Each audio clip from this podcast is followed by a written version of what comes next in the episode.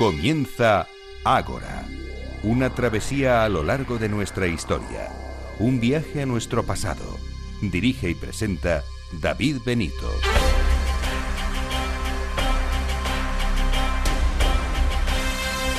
Muy buenas noches y bienvenidos a Ágora, la cita de Capital Radio con la historia. Aquí estamos un día más rodeados de sabios para aprender un poco más de historia. Y lo suelo decir con bastante frecuencia y les aseguro que no me voy a cansar. Nos sentimos muy afortunados de saber que la familia de Ágora continúa creciendo. No solo nosotros, sino también los programas dedicados a la historia y la cultura que siguen suscitando cada día mayor interés. Eso quiere decir que nosotros estamos poniendo nuestro granito de arena y nos sentimos muy recompensados al saber que conociendo más sobre nuestra historia, la de todos ustedes nuestra historia, cada vez vamos a valorar mm, los vestigios de nuestros antepasados. Gracias por acompañarnos cada noche de sábado y por descargar los programas y escucharnos en cualquier otro momento. Esto que les digo demuestra que lejos de lo que pueda pensar mucha gente, la cultura interesa. Y sin más dilación, vamos con el sumario de nuestra asamblea número 86. En primer lugar, les hablaremos de alguien que estuvo loca de amor o no lo estuvo, ahora lo veremos. Profundizaremos en la figura de Juana de Castilla, Juana la Loca.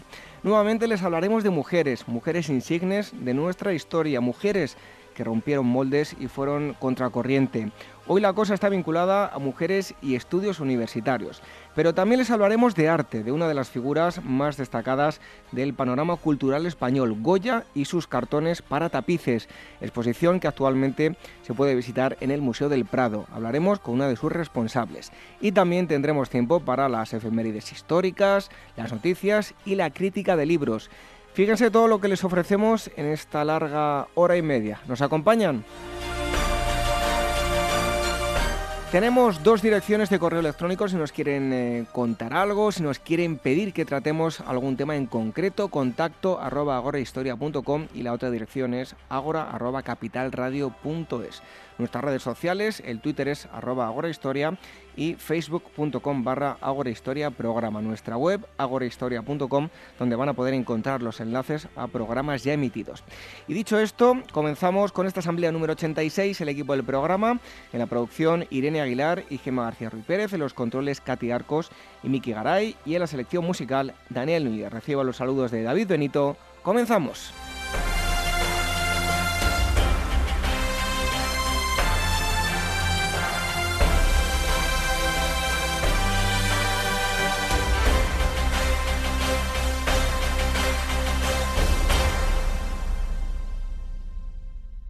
Este mes en Despertaferro, historia antigua y medieval. Juliano el Apóstata, una de las figuras más apasionantes y controvertidas de la historia de Roma. Fue el último representante de la dinastía constantiniana, conocido, entre otras cosas, por una de sus decisiones más llamativas, volver a rendir culto a los dioses tradicionales de Roma.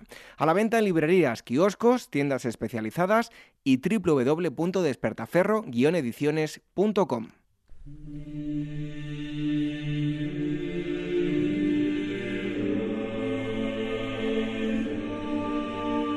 Revive la historia con Ágora, en Capital Radio con David Benito. En lo que hoy es España, los reyes católicos iban a marcar un antes y un después para los reinos de España. Caballo entre la Edad Media y la Edad Moderna, estos monarcas iban a traer al mundo a una hija que con el paso de los años iba a suscitar una gran polémica, películas, series de televisión, una ingente cantidad de, libros y artículos han hablado y seguirán hablando sobre la figura de Juana de Castilla, apodada la Loca. Nuestra invitada de hoy ha profundizado y buceado en este nunca indiferente personaje. Ella es Marian Prieto, licenciada en Historia por la Universidad Complutense de Madrid, especializada en Arqueología Medieval. Además es profesora de bachillerato y en la actualidad lleva un curso de Historia con la Asociación Amigos del Palacio de Guadilla. María, muchísimas gracias por estar con nosotros. Gracias a ti, David. He dicho bien tus datos, ¿no? Has dicho bien mis datos. Como no has dicho la edad, bien. Bueno, y además, no voy a decir la edad, pero bueno, voy a decir un pequeño secreto, que María nace ya la friolera casi, casi 20 años, eh, daba clase en un colegio y tenía un, un alumno pues un tanto revoltoso, mm, despistado, mientras Marian escribía en aquellas pizarras de tiza que yo no sé si hoy en día ya utilizan o tienen pizarras electrónicas, pues de vez en cuando se tenía que girar para mandar callar a, un alumno muy revoltoso, como digo, que se llamaba David Benito. Y, fíjate, aquí estamos años después. ¿eh? Y hablando de historia. Y hablando de historia, que es lo más gracioso. Eso es lo más curioso. Mira, yo hacía una reflexión y ahora nos metemos de lleno con el tema de hoy y, me ha pasado, pues, eh, por ejemplo, contigo, con otros profesores que he tenido, sí, y, seguro que vamos a tener oyentes que son algunos de tus alumnos, em, pero si yo pudiese retroceder en el tiempo y exprimiros a muchos de vosotros, lo haría. O sea que si nos están escuchando alumnos que hoy en día tiene Marian, que, no pierdan el tiempo y que la expriman como un limón o una naranja y le saquen toda la información que luego se van a arrepentir. Eso lo hemos, sentido todos siempre que hemos estudiado, siempre hemos pensado qué de tiempo hemos perdido. Bueno, pues em, eh, nos centramos en el tema de hoy que es eh, Juana Loca. Eh, atrás quedaba ya la Edad Media, estábamos en la recién estrenada Edad Moderna, 1479. ¿En qué momento nace Juana? ¿Qué ocurría en España y Europa en ese momento? Bueno, pues estamos, como muy bien has dicho, en una fecha muy bisagra, ¿no? que pone fin a una época medieval y que abre, como muy bien has dicho, la Edad Moderna. Para muchos estudiosos probablemente es el último reinado medieval y para otros es el primer reinado moderno.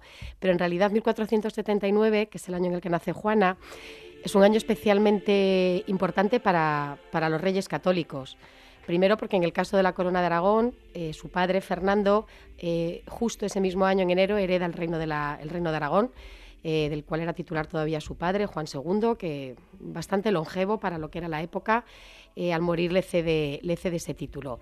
Y en Castilla también se pone fin al conflicto civil que había surgido precisamente por la ocupación del trono de Isabel ante las presiones o las pretensiones de su sobrina Juana la Beltraneja, que había dado lugar a una guerra civil muy intensa en Castilla, muy dolorosa, como todas las guerras civiles, y precisamente este mismo año en el que nace Juana se firma el Tratado de Alcásobas, que es la paz con Portugal, puesto que era el reino que ayudaba a la pretendiente Juana la Beltraneja, con una paz además podemos decir bastante conciliadora. ¿no? Isabel no quería dejar abierto un conflicto con Portugal, del que ella procede, ella es hija de Isabel de Portugal, y además tenían intereses comunes en el Atlántico, en el norte de África, por tanto una paz bastante conciliadora que celebra bastante Isabel. Por eso digo un año importante, se crea la, o se admite la Inquisición en España en ese mismo año, en Castilla, mejor dicho. Eh, se produce la reforma del Consejo Real, en el que Isabel empieza a introducir letrados frente simplemente a nobles. Un año, por tanto, de reformas y de cierre, ¿no? Y es justo el año que Juana la Beltraneja pues, aparece en escena, en el año 79 en Toledo. Eh, Marian, ¿qué educación eh, recibe Juana? ¿Era una simple infanta, la posible heredera? ¿Cómo fue educada? En realidad no ninguno pensaba que iba a heredar el trono porque por delante no solo tenía un varón, que es su hermano Juan, y por tanto preferencia absoluta, sino que incluso por delante había una primogénita que era Isabel, con la que se lleva casi nueve años. Por tanto, su educación fue pues muy semejante al del resto de sus hermanas, de infanta. Eh, eso no quiere decir que estuviera desatendida en ningún caso, porque la corte de Isabel es cierto que mantenía pues un cierto aire cultural. Eh, sabemos que tuvo pues algún preceptor como Alejandro Geraldino, como sus hermanas, Em, que le gustaba mucho la música, de hecho parece bastante experta en el tocando el clavicordio, ¿no? el instrumento de época mm, pues de moda, podemos decir. Tenía bastante buen oído. De hecho, aprende idiomas, que hay mucha gente que dice que está muy relacionado ¿no? en la música y los idiomas. No le cuesta mucho aprender idiomas, aunque no estudia francés, por supuesto, aquí, lo aprenderá después en los Países Bajos. Eh, aprende latín, por supuesto y una educación en la que pues, el humanismo empezaba a cobrar importancia ya en España y del que Isabel no huye en absoluto. Es una persona, no podemos decir una, a lo mejor enormemente culta, ¿no? pero sí preocupada porque sus hijos y sus hijas sobre todo tuviesen esta base cultural. Pero una, podemos decir una educación muy distinta a la que recibe su hermano, que sí es el heredero. Sí es el heredero. Y lo que sí estaba preocupada, pero en el sentido estricto de la palabra, eh, era en su escepticismo religioso, ¿no? Sí es cierto que parece que Juana era la más rebelde en ese aspecto, ¿no? Frente a sus hermanas, ya una corte que no olvidemos tenía una presencia religiosa pues, mm, pues absoluta, ¿no? Eh, el caso de Juana eh, se va a acrecentar con su locura, con su esquizofrenia. Eh, parte de la base de que deja de creer prácticamente, ¿no? es, es, el primer dato que preocupa a su madre. Antes de la locura son estas primeras noticias que le llegan precisamente del escepticismo no es que fuera rebelde ni marcadamente contraria, sino que no, no tenía la devoción que a lo mejor sentía su hermana mayor Isabel, que incluso llegó a pensar en profesar, sino que se aleja un poco. Es una mujer muy inquieta, entonces eh, eh, parece que como por su propio carácter pues tiene poco, poca reflexión, poca capacidad reflexión. Sí que le preocupa a Isabel su alejamiento de la religión. Bueno, Juana terminaría casando con Felipe el Hermoso. Seguro que muchos oyentes ya lo han visto en la película y lo conocen de ahí. Eh, ¿Por qué este matrimonio? ¿Qué intereses había? Bueno, está claro que los reyes católicos mm, juegan una baza, para los reyes católicos juega una baza muy importante los matrimonios de sus hijos. Ellos consideran que, como sabemos, la gran rival es Francia, lo era de la corona de Aragón desde la Edad Media, porque ambos tenían una expansión clara hacia el Mediterráneo y habían chocado en numerosas ocasiones y seguirán, y seguirán chocando y Castilla, pues por, por, por mímesis, diríamos, eh, pues entra también en el juego de la enemistad con Francia. Así que se trataba de rodear a Francia de tal manera que los reyes católicos establecen una política matrimonial de sus hijos con los herederos o con reyes de los países limítrofes o que están alrededor. De tal manera que casa a su hija Isabel con él en Portugal, a Catalina la Pequeña, como sabemos, en Inglaterra, y eh, precisamente un doble matrimonio en los Países Bajos, porque es el norte de Francia, es un poco para, para limitar ¿no? esa capacidad de acción que tenía les viene muy bien porque hacen un doble matrimonio. Su hermano Juan, el heredero, casa con Margarita de Austria, y a su vez Juana y Felipe, que son hermano y hermana, con hermana y hermano. Mm, no era un matrimonio especialmente, no era, no era un, podemos decir que tuviese una alta alcurnia, porque el ducado de Borgoña tampoco, el ser duque de, de, Austria en ese momento tampoco era archiduque de Austria, no era especialmente fuerte, pero también es verdad que era infanta de Castilla, es decir, no, no requería tampoco una casa real especialmente significativa.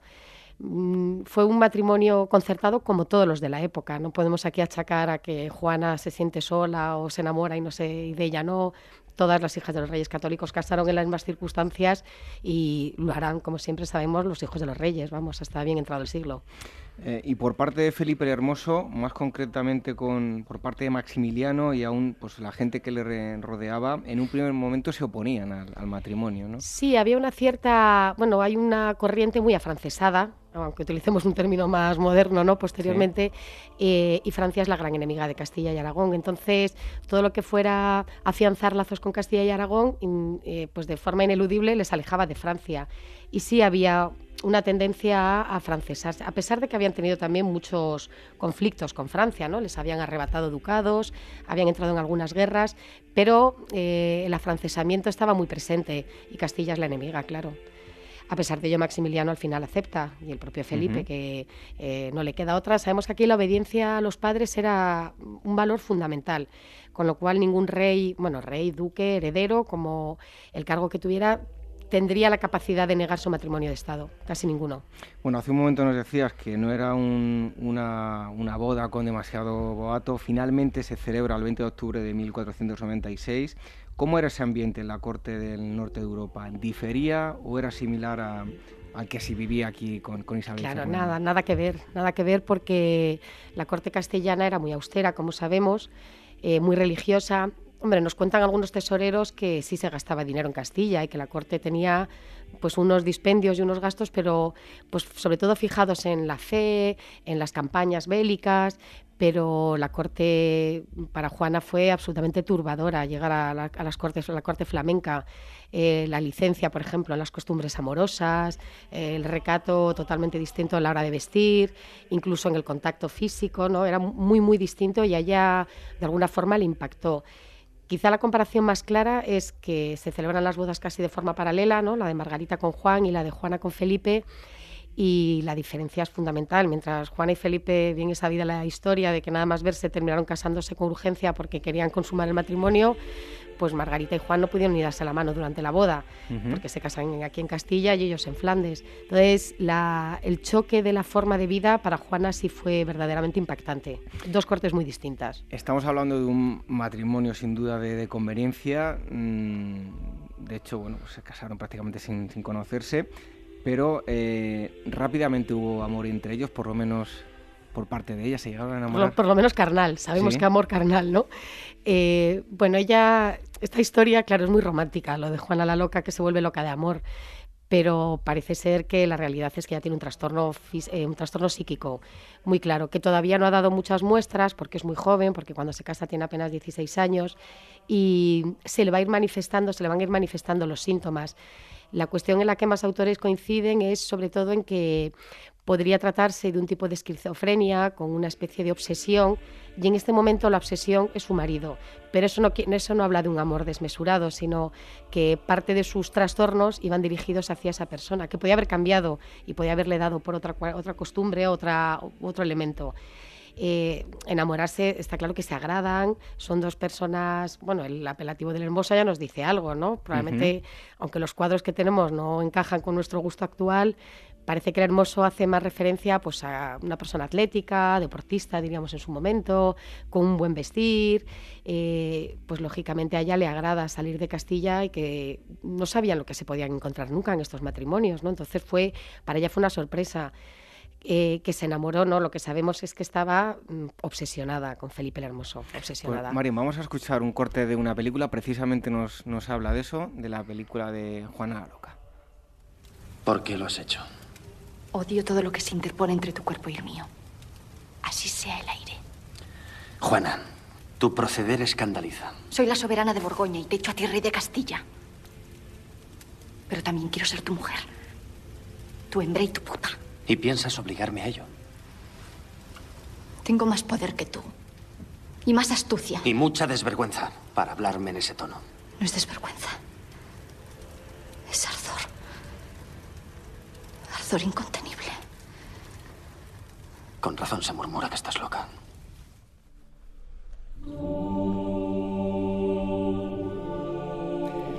Con razón se murmura que estás loca. ¿Esto tiene mucho de inventiva o tiene una mm. base histórica real? No, no, sí la tiene. Tiene una base, como ya hemos dicho, incluso hay juicios diagnósticos, ¿no? A, a través de de estudiar sus pautas de comportamiento, sus reacciones a los hechos que acontecían. Se está claramente, bueno, claramente, todo lo que el tiempo nos permite de diagnóstico, ya digo que se habla sobre todo de una esquizofrenia obsesiva, una esquizofrenia que, como muchos enfermos esquizofrénicos, no se manifiesta permanentemente, sino en crisis, en brotes, diríamos, ¿no? Eh, y parece ser que en el caso de las mujeres la esquizofrenia se agrava en los estados de embarazo. Como Juana tuvo hasta seis embarazos, pues cada embarazo le fue suponiendo nuevos brotes. Y parece ser también, dicen los estudiosos, ¿no? que cada brote deja como una cicatriz y el siguiente brote cada vez es mayor de tal manera que no es que ella se fuera volviendo loca por la, por, por, el, por la desmotivación de Felipe o por el abandono ¿no? a la que le tenía sometido, es que ella cada vez estaba peor. Entonces, eh, el alejamiento de Felipe también tiene mucho que ver con la locura de su mujer y prueba de ello es que al final pues no la dejan gobernar, ¿no? ni él, ni su padre, ni su hijo, que es muy, es muy duro. Bueno, ya lo hablábamos, eh, amor o no, no entramos a valorar eso, pero eh, lo que sí sabemos es que hubo hijos, eh, hijos. Em, bueno, los, los, reyes católicos enviaban a Flandes sacerdotes, ya habíamos hablado anteriormente del aspecto religioso, y Juana seguía sin querer confesarse ni asistir a, a actos religiosos, ¿no? Sí, es, eh, decíamos que fue el primer aviso ¿no? que tienen los reyes católicos cuando ella lleva dos años apenas en Flandes, en el 98. Eh, pues les llegan habladurías de que Juana tiene comportamientos relativamente raros eh, y eso hace que envíen en primer lugar a Fray Tomás de Matienzo, ¿no? es uno de los capellanes reales, para que se entere qué está pasando en Flandes, qué es lo que le pasa a la princesa o a la infanta y mm, descubre que evidentemente se está alejando de las concepciones religiosas. También hay que decir que el aspecto religioso en Flandes era distinto que en España, con lo cual, igual que ella asume otras costumbres como es el protocolo o como son las fiestas cortesanas, es cierto que no se vive con la misma intensidad. Pero mm, él, él, insiste varias veces que a su madre le gustaría que se confesara, que a su madre le gustaría que ella tuviese esa devoción y ella está muy poco receptiva ya. Eh, para algunos ya es el primer brote esquizofrénico, el primer brote que tiene de alejamiento porque entra en periodos pues, de mutismo. Eh, de hecho, Fray Matienzo lo, lo, traslada así a la reina. Se queda con la mirada perdida, a veces entra en periodos de no comer y ellos que lo entienden como una crisis espiritual, pues forma parte de su enfermedad, evidentemente. Eh, bueno, hablábamos de la relación, de alguna forma, entre Juana y, sus padres, pero ¿cómo era la relación entre los reyes católicos y Felipe? pues por ese afrancesamiento del monarca.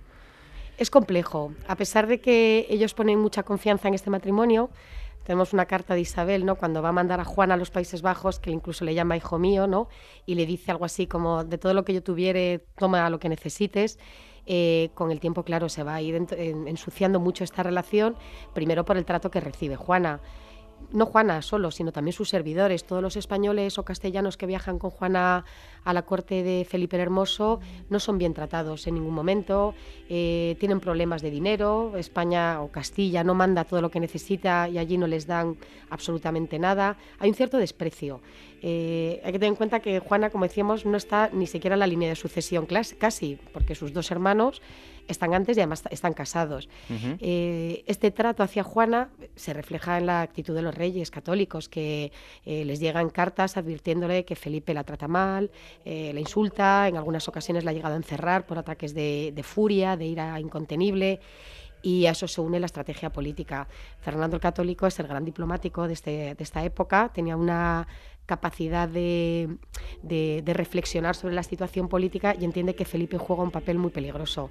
Sobre todo cuando la muerte, como sabemos, va allanando el camino, desgraciadamente a Juana, para convertirse en reina, temen que toda la labor que ellos han hecho, eh, lo que ellos consideran su labor ¿no? de unidad cristiana, eh, de conquista del territorio, pues se pueda ver perjudicada por su gran enemiga que es Francia. Bueno, hablabas que no estaba en la línea de sucesión, pero eh, la muerte de los hermanos la convierte en, heredera de, Castilla y Aragón. 22 de mayo de 1502 prestan juramento ante las Cortes castellanas como herederos. ¿En qué momento lo hacen? ¿Qué ambiente se respiraba en, Castilla y en Aragón? Pues en realidad este, este viaje que hacen a Castilla, que es un viaje eh, muy curioso, ¿no? muy interesante, porque se acaban de reconciliar, como si dijéramos. Eh, Felipe había entrado en una fase ya de pues, un cierto abandono hacia Juana, pero cuando llega la noticia de que son los príncipes de Asturias, su trato hacia Juana cambia radicalmente. Eh, no solo han muerto sus dos hermanos, han muerto además sus dos sobrinos. O sea que el hecho era luctuoso en realidad, ¿no? Porque casi era por muerte de seres muy queridos, pero ellos lo celebran. Ellos tienen, para ellos el Príncipe de Asturias es un regalo con el que no contaban. Así que viajan. Eh, es un viaje también muy interesante porque pasan por Francia y, eh, pues evidentemente Juana mantiene su dignidad castellana. Le hace algún, incluso podríamos decir algún feo diplomático a los reyes de Francia porque tiene muy metido que ella es la hija de Isabel y Fernando, y ese ambiente pues se le recibe muy bien a los príncipes de Asturias, son dos jóvenes, como hemos dicho, en la flor de la vida, eh, pues significan pues un matrimonio moderno, tienen ya tres hijos, eh, y no hay ninguna sombra de momento en el horizonte que pueda anunciar ni que Felipe va a ser después muy ambicioso, ni que Juana está ya enferma, aunque Isabel ya tiene datos mm, para pensar que puede serlo. De hecho, ella se tiene que quedar aquí porque se queda embarazada y comenzaría probablemente el periodo más complejo en las relaciones con su madre. Él se tiene que ir, eh, ella se queda, empieza a ponerse bastante nerviosa, digamos. Aquí muy nerviosa. Y nuevamente eh, se quiere, los románticos ¿no? de la historia de Juana dirían, claro, se fue su marido porque él se tuvo que ir porque había un enfrentamiento con Francia. Eh, ante la ausencia de él ella enloquece. No, es que nuevamente está embarazada y nuevamente el brote psicótico, el brote esquizofrénico, mejor dicho, estaría allí rondándole. Y mm, eh, es, una, es un periodo durísimo para Isabel. Isabel la Católica está ya enferma, muy enferma, y se da cuenta que sus herederos Mm, pues no, no, cumplen las expectativas. Ni Felipe es el yerno perfecto, sino que está tramando con Francia a sus espaldas y Juana no tiene capacidad para, para gobernar. Y además eh, le preocupa mucho la tremenda dependencia que tiene Juana de Felipe. Es decir, ya no solo que Felipe vaya a ser un enemigo de Castilla, es que Juana va a hacer lo que diga Felipe porque la tiene absolutamente dominada en ese aspecto. Con lo cual Isabel se preocupa. Eh, fueron unos meses, bueno, casi un, un año y pico de convivencia muy, muy difícil para ambas porque Juana eh, probablemente esté en una de sus crisis más duras eh, siendo joven, luego tendrá algunas más mayor y eh, hasta que da luz y casi podemos decir que sale corriendo, dejando aquí al niño, ¿eh? además, porque claro, la travesía era peligrosa, etcétera, y al final deciden los reyes católicos dejarla partir a Flandes porque retenerla estaba suponiendo hasta el agravamiento de la enfermedad de Isabel la Católica. Y hay un hecho muy curioso, porque al poco de marcharse es cuando muere Isabel, eh, sobre la sucesión, su madre parece que la deshereda, pero su padre la proclama reina. ¿Qué sucede ahí? Bueno, en realidad no la deshereda. En realidad lo que Isabel, eh, cuando se va Juana, es consciente de que lo va a tener muy difícil para gobernar. Y como teme tanto la presencia de Felipe, eh, lo que Isabel quiere hacer, hace una cláusula en su testamento, lo que quiere hacer es eh, asegurar el reino para su nieto. Su nieto Carlos, el futuro emperador que ya ha nacido, ha nacido en el año 1500, era un poco la esperanza de los reyes en este momento. De hecho, trataron de que viniese a España a ser educado, se lo pide a Felipe y a Juana que lo traigan. Felipe no quiere porque Felipe tiene otros planes para Carlos, que es casarle con la hija del rey de Francia, eh, la princesa Claudia. De hecho, están prometidos y todo. Eh, entonces, eh, Isabel no deshereda a Juana, hace, pone una cláusula en la que dice que en el caso de que ella no pudiera gobernar, se encargue su marido Fernando hasta que su nieto sea mayor. Eh, excluyendo clarísimamente a Felipe cualquier papel en el gobierno de Castilla. Entonces no es una no, no, la podemos considerar desheredarla porque además añade una especie de condicional, ¿no? Si ella no pudiera gobernar, que es donde va a empezar toda la pugna, ¿no? ¿Cómo demuestro si puede gobernar o no? Eh, cedería ese, trono a su hijo Carlos cuando fuera mayor de edad. Y mientras tanto, su marido Fernando, eh, regente y gobernador de Castilla, que es lo que ella desea en realidad. Bueno, 1505 em, hay un, es una fecha eh, clave, a pesar de ser un invierno terrible, muy peligroso para viajar. Felipe decide que había llegado el momento de partir hacia Castilla. Estaba impaciente por venir, ¿no? Pues fíjate que ahí también tenemos un poquito de controversia, porque la reina ha muerto en 1504 y ellos en realidad llegan en 1506, eh, casi dos, eh, dos, años justos, ¿no? Porque me parece que coincide hasta el mismo día, 26 de abril, el mismo día que muere la reina y el mismo día que ellos llegan al puerto de Coruña. En realidad se está haciendo un poquito esperar eh, Felipe porque está negociando en Castilla. él quiere llegar a Castilla con, las espaldas cubiertas ya. De hecho, ha mandado por delante al señor de Beire, tiene aquí sus contactos con algunos nobles castellanos. No hay que olvidar que los reyes católicos también tuvieron mucha nobleza levantisca, ¿no? nobleza enemiga, y por lo tanto esos son los primeros contactos de Felipe. De tal manera que, eh, bueno, tardan en venir primero pues por las condiciones climatológicas, por un nuevo embarazo y porque Felipe está eh, tratando de apañar aquí cómo va a ser su llegada a Castilla. Eh, ha prometido ya pues mercedes a los nobles, ha ya les ha prometido cargos y se está buscando pues un apoyo porque sabe que su lucha no es contra Juana, a la que tiene convencida, su lucha es contra Fernando, que no está dispuesto a ceder la regencia de Castilla. Una vez que, llegan en 1506, poco tiempo después, bueno, es proclamado eh, rey, se convertirá en Felipe I. Pero poco después eh, muere, algunos dicen que envenenado, es otra de esas controversias ¿no? sobre la muerte de, Felipe. Es un tema que siempre comentamos cuando hablamos de estos temas y eh, al final si alguien pregunta, ¿pero entonces eh, murió envenenado? Es que, claro, a estas alturas no lo podemos deducir. Lo que está claro es que el veneno corría en las cortes europeas de forma bastante habitual, ¿no? O sea, que no sería un caso excepcional. Lo que pasa es que tampoco tenemos pruebas, entonces poner en eh, enjuiciar a alguien que pudiera llevar a cabo el proceso sería un poco, sería cuanto menos peligroso, ¿no? Parece ser, siempre nos han contado la historia del síncope, ¿no? De eh, pues una especie de, cólico por la ingesta de agua helada, que se le complica, algunos han aludido a alguna peste también. Eh, la cuestión es que es una muerte que desde luego tranquiliza mucho a Fernando, eso no lo podemos eh, dejar de pensar. Pensemos que ellos entran a primeros de septiembre en Burgos y él se muere el 26, es decir, que sus días de gloria, en realidad, por la que tanto ha luchado, han sido casi 20 días nada más y muerto Felipe desaparecía uno de los principales escollos para que Fernando terminase controlando Castilla también. Claro, de ahí a suponer que le envenenan, pues mm, nos queda siempre la incógnita de la historia, ¿no? La interpretación. Y si ya hablábamos de esquizofrenia, si encima una persona que se ha muerto ya, encima le idealizamos más, pues Juana, ¿para qué vamos a contar? Juana ya entra en una fase, podemos decir, eh, absolutamente de catatonia, pero de catatonia médica. Incluso eh, con un traslado prácticamente tétrico. Macabro, totalmente macabro y además real, porque siempre que pensamos en Juana vemos ese cuadro famoso ¿no? de Pradilla y la reina con su luto negro, con los... Pero es que es real, las escenas que nos han contado de Juana y que han trascendido son tal cual. Parece que la muerte la deja a ella, la muerte de Felipe a ella la deja eh, sin palabras, como vacía por dentro. Eh, nos cuentan los, que, los cronistas que probaba todas las medicinas, le lavaba, le cuidaba, estuvo pendiente. Y una vez que se muere es como, eh, parece ser que no da crédito a que esté muerto. Es una especie como de recordar permanentemente que está de ahí su deseo de no enterrarle. Aunque es cierto que le entierran, nada más morir, eh, en la cartuja de Miraflores, ella recuerda que en algún momento dijo que quería ser enterrado en Granada. Así que le desentierran, cosa que estaba prohibidísima por la iglesia y vuelve a abrir el féretro y es ese momento que nos han contado miles de veces que ella lo besa, eh, acaricia, vuelve a cerrar el féretro y emprende el camino hacia Granada. Un camino, como decías antes, absolutamente macabro, de meses. Eh, en los que viaja solo de noche porque dice que es viuda y las viudas no deben salir a la luz del día, eh, con porteadores, llevando el féretro y los hachones, las velas, y ella de luto, de riguroso negro, y, absolutamente abandonada ya a una, a una especie de, camino que no sabe muy bien a dónde va y embarazada, porque curiosamente Juana es una mujer muy fuerte, muy fuerte.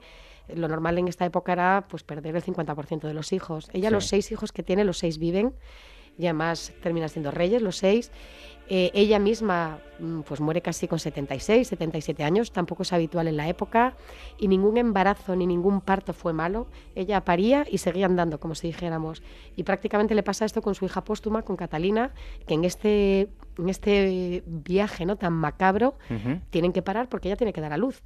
Da luz y sigue con su macabro viaje, hasta que llega un momento en que el espectáculo es deplorable y es aquí donde actúa Fernando decidiendo que Tordesillas es un buen sitio para para dejarla allí. Bueno, de hecho los nobles tenían claro, eh, claro que, era necesaria una regencia, ¿no? Claro, ellos sabían que desde luego lo que había que hacer era poner en práctica el testamento de Isabel. Y el testamento de Isabel en ese aspecto era muy claro. Eh, gobernador o regente Fernando hasta que Carlos tuviese la edad. Como estamos ya en el año 1508, porque todo este viaje dura bastante, ¿no? ¿Sí? Eh, pues Carlos tiene ocho años, entonces falta mucho tiempo. De tal manera que, claro, hay nobles castellanos que tampoco ven bien a Fernando. No, Fernando tenía sus enemigos en Castilla también. Pero hay una idea un poco de conciliación, porque otra guerra civil en Castilla, que es lo que se preveía al principio entre Felipe y Fernando, de hecho ellos llegan a un acuerdo rápidamente. ¿eh? Antes de que muriese Felipe, Fernando se retira a su reino de Aragón porque una guerra civil no convenía. Y ahora ocurre un poquito lo mismo. Fernando se ha vuelto a casar, como sabemos, con Germana de Foix y bueno, está más metido en sus asuntos aragoneses, italianos, etcétera, y mantiene una regencia en Castilla, eh, pues dando ya claramente por loca a su hija, con una mm, además de forma bastante visual. Fernando incluso quiere que se sepa que está loca. Eh, de hecho, una de las primeras visitas que le hace a Tordesillas, en vez de ir el día que le había dicho, va un día antes para que ella no le dé tiempo a componerse, sino que aparezca como, es, como está ella realmente y va con un montón de servidores para que lo vean, que a Juana le sienta fatal, ¿no? porque es un poco la realidad absoluta. Bueno, tenía aquí más preguntas previstas, pero el tiempo apremia, ¿no? Es que esto es, esto es muy interesante. Pero ah, vamos a ir dando pequeños eh, saltos. Una vez que, muere Fernando, eh, continuaron las disputas sobre la, la sucesión, ¿no? Continúan, aunque en realidad el tema estaba cerrado legalmente.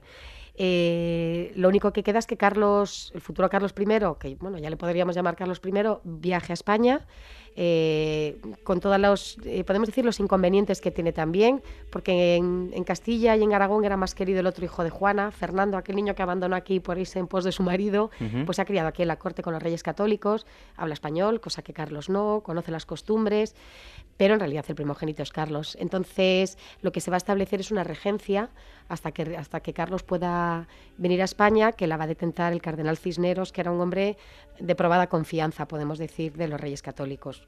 Y esa regencia, pues justo el pobre cardenal Cisneros muere casi cuando está llegando Carlos a, las costas de Tazones, en Asturias, se produce la muerte del cardenal. Entonces, casi no hay interregno, podemos decir. Bueno, hay un punto eh, muy importante y es la revuelta de los comuneros. Eh, ella se niega a participar porque realmente no se quería enfrentar a su hijo. Bueno, se niega a participar, ella participa. Lo que no sabemos hasta qué momento, hasta qué punto es consciente de su participación, porque para los comuneros es su esperanza, Juana, es la forma de, ilegitimizar de alguna forma a su hijo. Y de hecho ponen la junta de los comuneros, la llegan a poner en Tordesillas, toman la ciudad de Tordesillas y en ese momento Juana disfruta de cierta libertad. Hay un cambio con sus guardeses, con los cortesanos, que más bien son carceleros más que cortesanos, y ella toma decisiones, hablan en la junta, pero es incapaz de firmar nada. O sea, cuando llega el momento, podemos decir, de materializar cualquier decisión, se niega a firmar nada. Y es cierto, parece ser que en un momento determinado ya le ponen contra la espada y la pared, o estás con si estás con nosotros, estás en contra de tu hijo. Y ella parece que, bueno, porque tenía muchos momentos de lucidez, como ya hemos dicho, hay algo así como que eso le descoloca, ¿no? Y dice una frase, que nadie me malmeta con mi hijo, y se va, dejando a los de la Junta, pues con tres palmos de narices podemos decir, porque como diciendo, todo esto que estáis haciendo en realidad me importa muy poco, me voy y no participa, no participa en la firma de documentos, pero durante un mes y pico sí que ella está relativamente activa. No sabemos hasta qué punto es consciente de lo que está haciendo. Marian, te voy a preguntar una cosa porque bueno, pues eh, me he encontrado con teorías de, de todo tipo. De todo tipo, ¿no? Mm, bueno, popularmente siempre se ha dicho que, que, la han tratado muy mal en su encierro, incluso, pero he llegado a escuchar de, no vamos a decir nombres, de importantes historiadores que dicen que no, que lo que hacía su hijo era de alguna forma protegerla. Bueno, yo creo que Carlos todo esto le viene muy grande cuando llega a España. Eh, es cierto que Carlos tiene mucha responsabilidad. El primer responsable es Fernando porque Fernando sabe muy bien en qué condiciones está su hija. La visita en un par de ocasiones o tres, pero el que verdaderamente tenía que haber tomado cartas en el asunto era su hijo Carlos, que cuando viene lo primero que hace es ir a visitar a su madre a Tordesillas y se queda impresionado. Llevaba 11 o 12 años sin ver a su madre. La última vez que le vio, pues él tenía 3 o 4 años. Tampoco podemos pensar en unos afectos como los entendemos hoy en día. Son personajes pues que tenían poca vinculación afectiva, pero eh, aquí la responsabilidad caería más sobre Carlos porque eh, su hermana Catalina, que también está en el encierro con su madre, esta niña póstuma, sí que le escribe a su hermano y le dice cuál es la situación de su madre. Sí que le cuenta cómo la tratan los marqueses de Denia, cómo la humillan, cómo no la limpian. Y Carlos mm, desoye prácticamente, no cambia nada en Tordesillas. Y, y, ahí sí que su única justificación era que él ya se lo había encontrado así, ¿no? Esto eran órdenes de mi abuelo Fernando y yo lo que hago es mantenerlo. Por tanto, más responsabilidad recaería sobre él que sobre, que sobre su padre. Pero protegerla, desde luego, no parece desde por lo menos lo que yo he entendido. ¿eh? Bueno, y ya por último, eh, nos comentabas que murió ya anciana y sobre todo para la época, ¿en qué condiciones se produce su muerte? Bueno, parece que está ya muy enferma. Juana está paralizada de cintura para abajo. No se sabe si probablemente debido a una caída. Eh, muy torpe, por tanto, casi no se puede levantar. Eh, si no es con ayuda y como ya hemos dicho que le prestan muy poca ayuda, pues se encuentra un poco abandonada. Eh, pues tenía ya problemas de evacuaciones, evidentemente sin que la limpiaran, tenía, se llagó entera de estar en la cama, con muy pocos cuidados y termina pues haciéndose una, pues, un proceso ya de, deterioro final. Y muere además eh, pues con muchos ataques de miedo. Eh, había empezado a tener muchas visiones, que también forma parte del proceso degenerativo que tiene. Ella tenía visiones permanentes con un gato muy grande, que ya decía que había matado a sus padres, un gato que se le aparecía, eh, brujas, considera que todas las servidoras suyas son brujas, de hecho las tienen que despedir. Eh, mm, tiene muchos terrores, parte de los delirios que ella, que se convierten en delirios. Y el único consuelo es Francisco de Borja, que aparece en este momento en su vida, o reaparece y es un consuelo espiritual, curiosamente al final, eh, consigue de alguna forma tranquilizarla, calmarla, parece que ella empieza a recordar oraciones infantiles, probablemente también por una especie de demencia senil, ¿no? que recuerdas más lo de cuando eres niña, y tiene ahí esa mezcla, por una parte las visiones de las brujas y los gatos, y por otra el consuelo que sí le da Francisco de Borja, parece ser hasta que muere en el año 1555 y casi, casi pasa un poco desapercibida su muerte, porque a estas alturas Juana se había convertido en un personaje ya absolutamente vinculado a Tordesillas como un elemento casi del paisaje en Tordesillas. Bueno, pues eh, María, muchísimas gracias por haber estado con nosotros. En su día, no, ya lo he dicho, que no, no pude exprimirla, pero hoy sí que te hemos exprimido. Hoy no te hemos dejado beber ni agua, ahora ya te dejamos beber agua. Ahora ya bebo. Y, bueno, que me ha hecho mucha ilusión de que vinieras. A mí ¿eh? también, a mí también tengo que decir que para mí también es un motivo de orgullo que me entrevistes tú, claro, por supuesto. Bueno, yo qué voy a decir, que después de un padre, que un profesor tuyo pues te diga eso, pues oye, es ese segundo referente que tiene un, chico cuando está estudiando. María, muchísimas gracias. Gracias y esperamos aquí otro día. ¿eh? Fenomenal, cuando quieras, ya lo sabéis. Pues seguimos con más cosas aquí en Agora, en Capital Radio.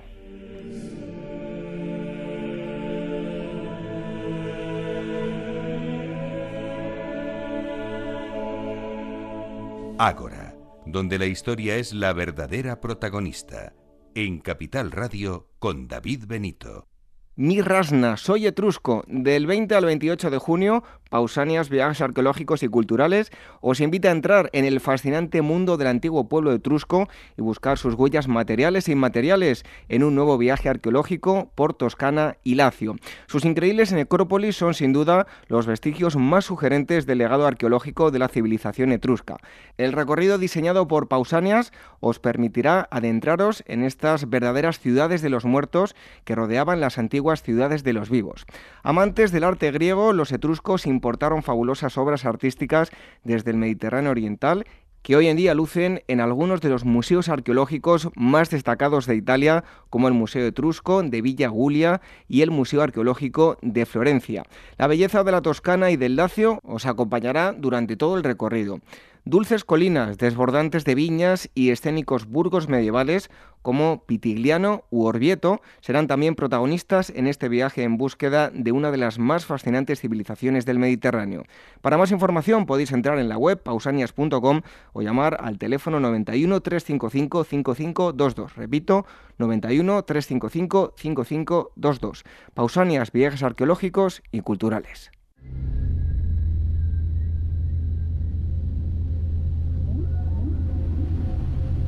Como hacemos cada mes, llega el turno de Hispania Nostra, Asociación para la Defensa del Patrimonio Cultural y Natural dedicada a la defensa, salvaguarda y puesta en valor del patrimonio cultural y natural español. Y como viene siendo habitual, recibimos a su presidente, que es Carlos Morenés. Hoy nos trae cuatro elementos, cuatro denuncias sobre nuestro patrimonio. Pero antes de esto, una denuncia de carácter general.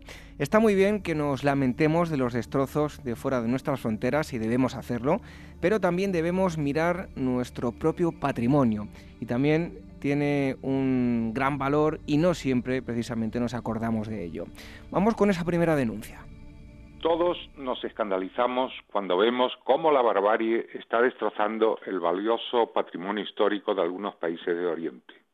Sin embargo, olvidamos que en nuestro país cientos de monumentos agonizan por el abandono, el vandalismo o el expolio. Es una destrucción silenciosa que no deriva de la masa y los explosivos, sino de la desidia, de la ignorancia, del desinterés o del saqueo. Vean ustedes, si no, la lista roja del patrimonio que elabora la Asociación Hispania Nostra y que encontrarán en Internet. Y una vez hecha la denuncia, vamos con el primer elemento de nuestro patrimonio. Nos vamos hasta tierras burgalesas. El monasterio de Nuestra Señora de los Valles, en Torresandino, no se encuentra en muy buenas condiciones. Nos lo cuenta Carlos Morenés. En primer lugar, nos vamos a referir al monasterio de Nuestra Señora de los Valles, en Torresandino, provincia de Burgos. Su origen se encuentra en el siglo XIII, en unas cuevas habitadas por eremitas. En el siglo XIV fue reconstruido por don Diego González de Avellaneda, señor de Villovela y Gumiel de Mercado, y ocupado por carmelitas descalzos. Era un magnífico convento, con todas las dependencias propias de los monasterios y una gran iglesia gótica. Tuvo privilegios de, de varios papas y la protección de los reyes. En 1752 el convento albergaba 19 religiosos.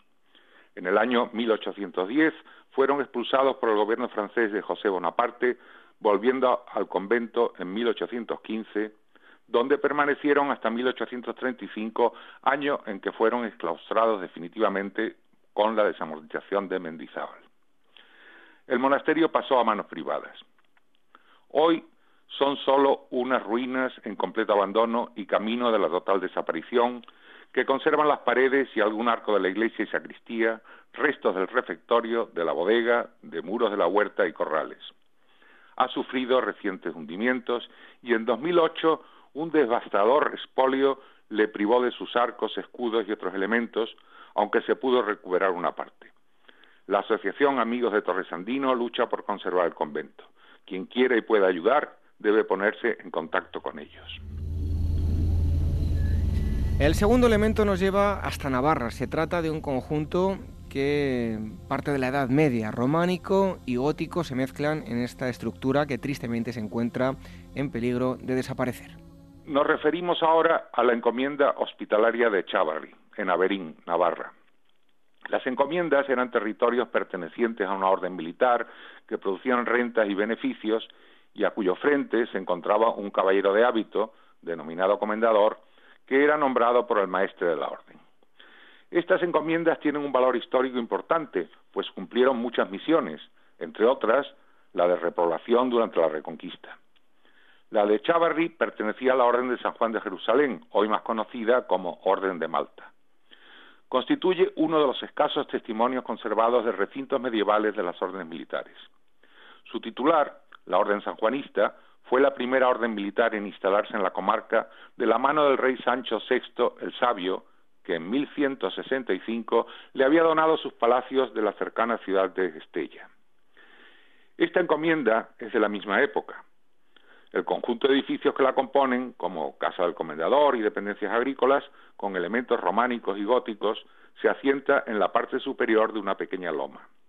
Los vestigios del recinto sanjuanista han resistido profundas reformas y transformaciones a lo largo de los siglos, que se prolongaron hasta el último tercio del siglo XX. Ahora se encuentran en completo abandono y en los últimos años ha sufrido varios derrumbes sin que nadie se preocupe por su conservación. Les hablamos ahora de un yacimiento romano. Mérida, Emérita Augusta, es uno de esos puntos clave para la Hispania romana, pero también tiene yacimientos que se encuentran en lamentable estado de conservación. En este caso, una villa. Escuchen. La villa romana de Araya, en Mérida, que fue descubierta a finales de los años 60, pero que se mantiene aún por excavar es probable que formara parte del nutrido conjunto de villas erigidas junto al camino que unía Emérita Augusta con Olisipo, Lisboa. Al estar situada junto al Guadiana, contó con presa propia que aún existe. Están más o menos a la vista dos estancias contiguas levantadas sobre sillares y mampostería y enlucidas internamente con opus signinum, así como restos de otras edificaciones y muros. El descubrimiento de una importante necrópolis al norte de la villa permite considerar la teoría de que los restos conservados formaron parte de una gran explotación agropecuaria o asentamiento rural romano, perteneciendo a las estancias conocidas a la instalación termal de la parte residencial del complejo. El yacimiento, en completo abandono y a falta de excavaciones arqueológicas exhaustivas y profundas, permanece engullido por la vegetación. Está completamente desprotegido frente al expolio, que asola nuestros restos arqueológicos por todo el país. Aprovecho para decir que si alguna vez descubren ustedes a personas sospechosas en un yacimiento, no duden en llamar a la Guardia Civil. Haciéndolo, prestarán un buen servicio a nuestro patrimonio. Les emplazamos a la página web hispanianuestra.org y por último, nuestro destino es la provincia de Cáceres. Hay un castillo un tanto olvidado, nos lo cuenta nuevamente Carlos Morenes. Para terminar, hablaremos de otra construcción de las órdenes militares, el castillo de Rocafrida en Garrovillas de Alconétar, provincia de Cáceres.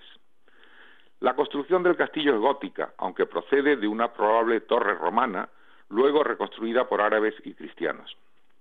En agradecimiento a la colaboración prestada por la Orden de los Templarios eh, durante las guerras de Reconquista, eh, se le cedió el castillo, constituyéndose en cabeza de encomienda. Los monjes resistieron allí hasta la segunda mitad del siglo XIII, protegiendo a los halconeteños de los repetidos ataques musulmanes. Con el paso del tiempo, castillo y puente se fueron arruinando, quedando solo algún trozo de muralla y la airosa torre octogonal del homenaje llamada de Floripes, cuyos cimientos están formados por sillares romanos. Hoy, todo ello queda sumergido bajo el gran pantano de Alcántara, pero cuando descienden las aguas aún puede verse la curiosa torre con toda su gallardía. Bajo el agua y abandonada, su subsistencia está en grave peligro. Pueden ver más detalles y fotografías en la lista roja del patrimonio en Internet. Termino como siempre, recordándoles que el patrimonio histórico es de todos, es nuestro legado y forma parte de nuestra identidad. Estamos obligados a conservarlo para que lo disfruten también las generaciones futuras. Vigílenlo y cuídenlo. Nuestras redes sociales, facebook.com barra Ágora Historia Programa y nuestro Twitter, arroba Ágora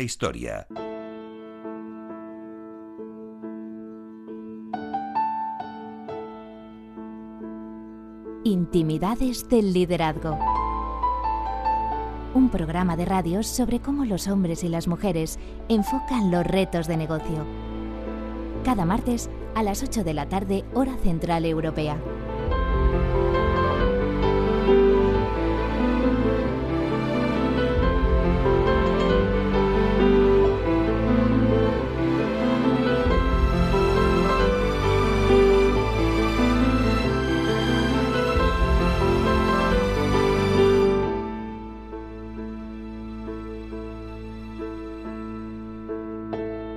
¿Quieres que hablemos de algún tema en concreto? Escríbenos y dinos qué te gustaría que tratásemos en el programa. Contacto arroba agorahistoria.com y agora arroba capitalradio.es.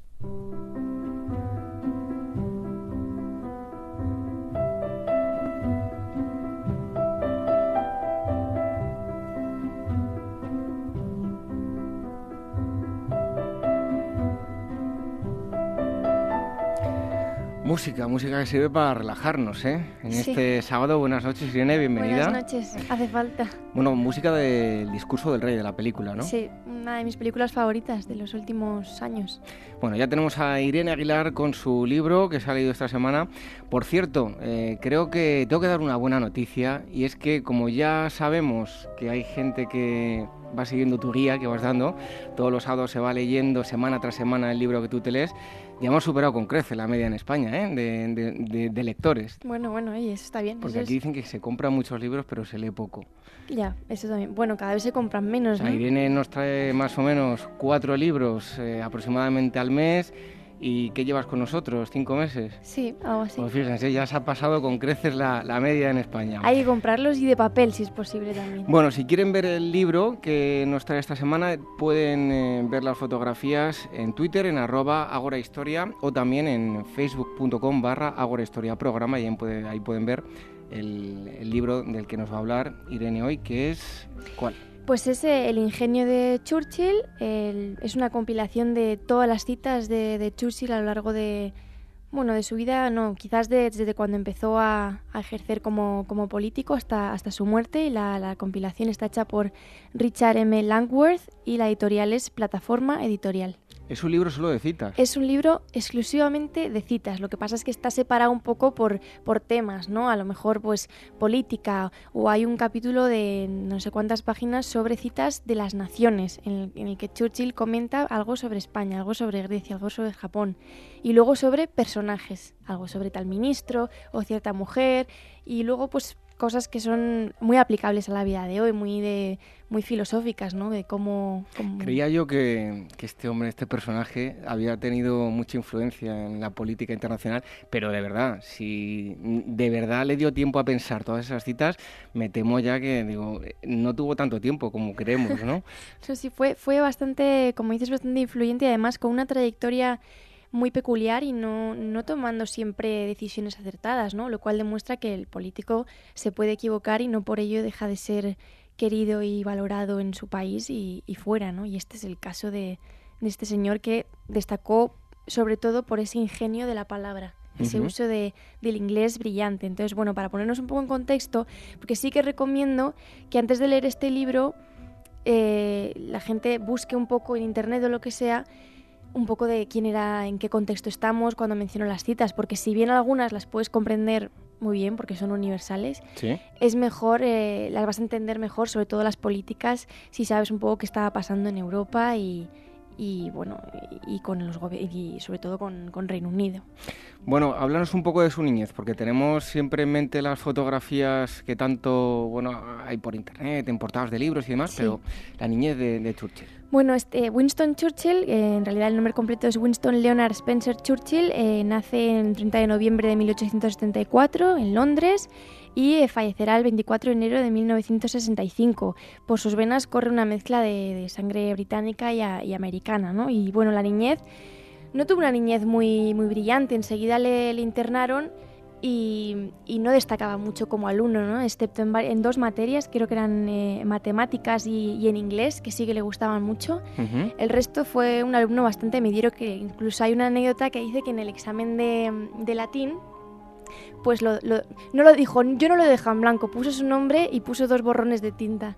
Y ya está, ese fue su examen de latín. Su examen. Sin embargo, a lo largo de, de su vida se fue interesando muchísimo pues, por los clásicos, adoraba a Shakespeare, eh, a Bernard Shaw y eh, aprovechó eh, su conocimiento de estos lectores para pues ponerlo en sus citas, ¿no? Le encantaba jugar con el lenguaje, los juegos de palabras, los juegos de sonoridades que quizás se pierden un poco en, las, en algunas citas Ujú. porque están traducidas.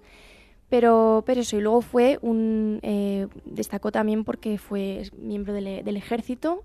¿Eh? En, la, en la Segunda Guerra de los Boeres participó Sí. y eh, trabajó como corresponsal. Ahí es donde empezó a darse cuenta que él y la, la palabra y él pues eran, bueno, pues eran uno, ¿no? Por así Ujú. decirlo. Bueno, y en cuanto a los cargos políticos, ¿qué nos puedes contar? Pues hizo un montón de cosas. ¿eh? Eh, antes de la, primera, de la Primera Guerra Mundial fue presidente de la Secretaría del Estado de Comercio, fue ministro del Interior, primer Lord de Almirantazgo ¿eh? como parte del gobierno li- liberal. Durante la guerra continuó como primer Lord de Almirantazgo ¿eh? hasta desastro- la desastrosa batalla de, de Galípoli Sí. y después sirvió un breve tiempo en el Frente Occidental como comandante del sexto batallón. Después, en la década de los años, bueno, fue en 1924 fue ministro de Hacienda del gobierno conservador de Baldwin también.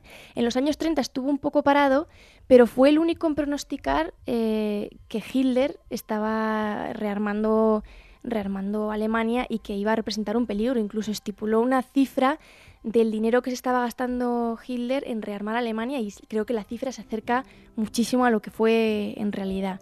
Y luego volvió a ser eh, primer ministro después hasta, hasta que ya se retiró por problemas de, de salud. O sea, que estuvo muy metido en, en la política del Reino Unido. Tuvo alguna, cambió el, el- al patrón oro en algún momento y eso pues provocó una enorme deflación en el país y fue muy muy contestado y luego también apoyó a- al rey Eduardo para que no abdicase. Recordemos que tuvo un, un affair con una, con una mujer que estaba casada y entonces le pidieron que abdicase y Churchill apoyó, apoyó a Eduardo y también fue un poco criticado por eso. Pero en definitiva muy querido por el pueblo y fue, sus discursos fueron cruciales para motivar a, a Reino Unido en- en- en la Segunda Guerra Mundial. Bueno, esos eran los, los cargos políticos, pero también eh, obtuvo premios, honores, incluso Muchísimos. aficiones. También tenía además de escribir. Sí, era un gran, Citas. un gran pintor, al parecer, ¿eh? tenía, pintó, no sé, más de 50, de 50 cuadros y escribió varios libros también. Eh, la mayoría eran ficciones, reflexiones, aunque también tiene algún verso por ahí guardado. Y en 1953 le fueron otorgadas dos distinciones importantes. Fue caballero de la, la nobilísima Orden de la Jarretera y también eh, es uno de los pocos eh, políticos así reconocidos que obtuvo el primer eh, Nobel, el premio Nobel de, de literatura. Y aquí dicen que por su dominio de la descripción histórica y biográfica, así como su brillante oratoria en defensa de los valores humanos. Y bueno, entre otros, ¿eh? tuvo más premios. El premio Carlomagno, fue también. Ah, fue la segunda persona en obtener la ciudadanía honoraria de Estados Unidos. ¿Eh? Antes que él la obtuvo el, el Marqués de Lafayette. Bueno, y como decías, un ingenioso de la palabra, ¿no? Sí. Sí, sí. Cuéntanos alguna de esas citas. Te voy a contar algunas citas porque Que además. alguna vez nos hemos despedido, siempre que nos despedimos con una cita, alguna vez hemos hecho alguna suya, ¿eh? Sí, sí. A ver si, a ver qué, qué opinas, ¿eh? Porque se, se puede participar. Estaré atento, estaré atento. A ver, por ejemplo, eh, sobre la acción política. En política, cuando dudas sobre lo que debes hacer, no hagas nada. Cuando dudas sobre lo que debes decir, di lo que realmente piensas. Bueno, no está mal. ¿Qué te parece? No, estaría mal que algunos políticos hicieran eso, ¿no? Sí. Y que fuesen más honestos también, ¿eh? Y que Sí. fuesen más honestos, pero bueno. Sí, no, este, este no se callaba, ¿eh? Al parecer eh, tenía muchos, claro, muchos enemigos porque no se callaba, decía lo que pensaba, pero era tan brillante que yo creo que la gente, no sé, que tener ingenio, bien dice el prólogo del libro, dice que tener ingenio no es lo mismo que ser un genio, ¿eh? Tener ingenio es, es tener ese punto de brillantez y, y de, y de dejar a la gente asombrado con el uso de la palabra y del pensamiento. Otra Pues cita. Cuéntanos otra cita, a ver. La mente como fusil. No conviertas tu mente en un vagón de munición, sino en un fusil para disparar la munición de los demás. Y te Ingenioso, ingenioso, desde luego. muy ingenioso. Y luego tenemos aquí una que a mí me encanta porque hay un apartado de, de anécdotas eh, y, de, y de bromas o algo así. Ujú. ¿Qué llamas? Espérate. A ver, que está Irene buscando esa cita. Sí. Claro, es que ya le hemos dicho que es un, un libro bastante grueso, todo hay que decirlo, y únicamente son citas de, de- de Churchill.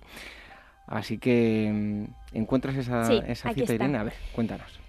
Eh, Bessie Braddock, es, un diálogo entre Bessie Braddock y Winston Churchill, ¿no? Bessie Braddock le dice, Winston, usted está borracho y lo que es más, está asquerosamente borracho. A lo que Winston le contesta, Bessie, querida, usted es fea y lo que es más, es asquerosamente fea. Pero mañana yo estaré sobrio y usted seguirá siendo asquerosamente fea. Vaya, desde luego que ingenioso. Podía, podía haber sido un humorista perfectamente, ¿eh? Pues sí, tenía. Y luego, como hemos dicho antes, ya para, para terminar, tiene un apartado solo de citas eh, sobre, sobre países. Entonces, bueno, que, si quieres leo la de España. A ver qué decía sobre nosotros. Dice: Los españoles, a los que las instituciones democráticas aportaban la esperanza de algunos grandes avances y mejoras, veían a Alfonso como un obstáculo para su progreso. Las democracias británica y francesa veían al rey como un deportista. Los españoles lo conocían como gobernante. Bueno, ¿qué les parece a ustedes? ¿Realmente mm, radiografió correctamente Churchill o no? Era bastante bueno, ¿eh? Bastante bueno.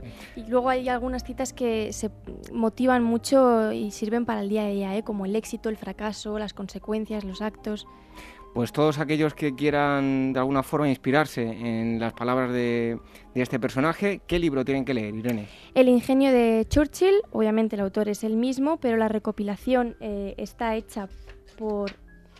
Irene que sigue buscando. Richard M. Langworth. ¿Sí? Y la editorial es Plataforma Editorial. Bueno, pues eh, ya lo saben y si quieren ver la fotografía no tienen más que meterse en nuestro Twitter, en arroba agorahistoria o en facebook.com barra agorahistoria programa y verán a Irene con la portada del libro, con el libro entre sus manos. Irene, muchas gracias, te esperamos en un momento en las efemérides. Muy bien, enseguida. Seguimos con más cosas aquí en Ahora en Capital Radio.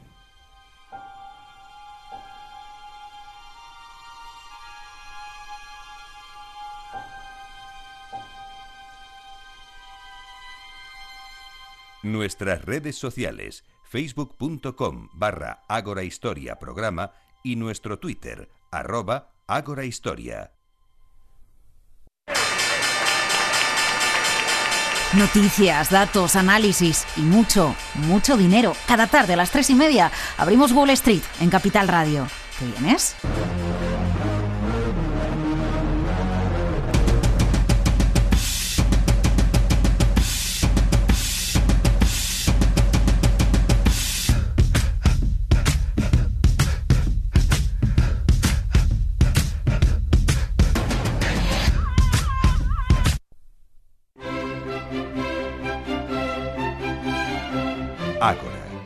La historia es la verdadera protagonista.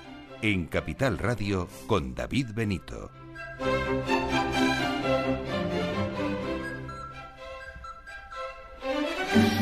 Desde el pasado 28 de noviembre y hasta el 7 de junio, en el Museo del Prado se puede disfrutar de una espectacular exposición dedicada a Goya, me refiero a los cartones para tapices de Goya.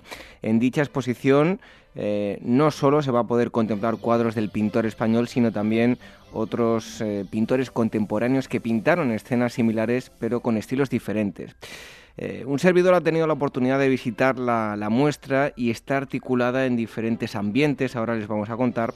Para hablarnos de todo esto contamos con la presencia telefónica de Manuela Mena, que es jefe de conservación de pintura del siglo XIX y siglo XVIII, perdón, y Goya del Museo Nacional del Prado, doctora por la Universidad Complutense y se especializó en el campo del dibujo y la pintura italiana del siglo XVII. Manuela, buenas noches y muchas gracias por atender la llamada de Ágora. Pues nada, muy bien, encantada de estar con ustedes. Eh, Manuela, eh, Goya llega a Madrid en 1775, pero su reconocimiento no llegará hasta años después, cuando se le nombra eh, pintor del rey, ¿verdad? Él llega, él llega en ese momento, en el 75, pero claro, tarda tiempo, tarda 10 años. Era muy joven cuando llega, tenía 27 años. Y aunque los tiempos mm, eran distintos y una persona, creo yo que tenía más madurez antes que ahora, pero sin embargo eh, era un artista aún muy joven. Y eso le, le cuesta le cuesta trabajo llegar. En la corte había muchísima competitividad había muchos artistas muy buenos formados en la academia de San Fernando con premios etcétera y, y a él le, le costó. Es decir no fue reconocido de inmediato. Hasta diez años después como ha dicho no le hacen pintor de cámara que era el primer paso, muy bajo todavía, y hasta 1790 eh, no le llega el ser pintor, 91 el ser pintor de cámara, que era ya un, bastante mejor, ¿no?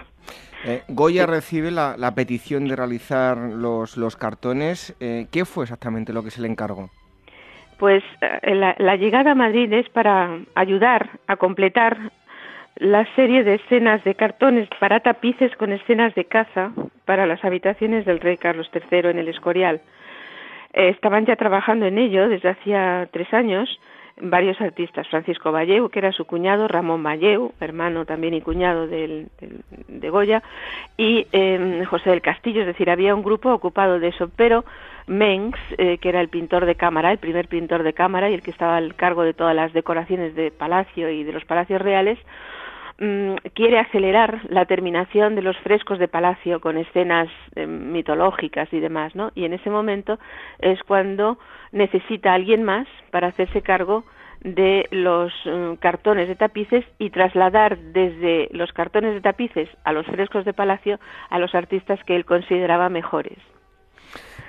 Eh, Entonces esa fue la razón de que Goya llegara, es decir, para hacerse cargo de lo que era un encargo no tan glorioso, digamos, y brillante como los frescos mitológicos del Palacio Real. Eh, porque los cartones em, estaban pensados para tapices que decoraban los sitios reales, es decir, los palacios mm, en, en los alrededores de Madrid, en donde la corte pasaba también tiempo y iban cambiando, ¿no? En la granja era el invierno, Aranjuez era el verano, etcétera. Eh, el invierno y la granja era el verano y así van cambiando según el tiempo y la temperatura. Eh, Manuela, ¿tienen eh, estos cartones algo de especial, puesto que iban destinados a hacerse mm, los tapices, o mm, digamos que a nivel em, de realización del cuadro era mm, como cualquier otra obra que pudiese hacer Goya?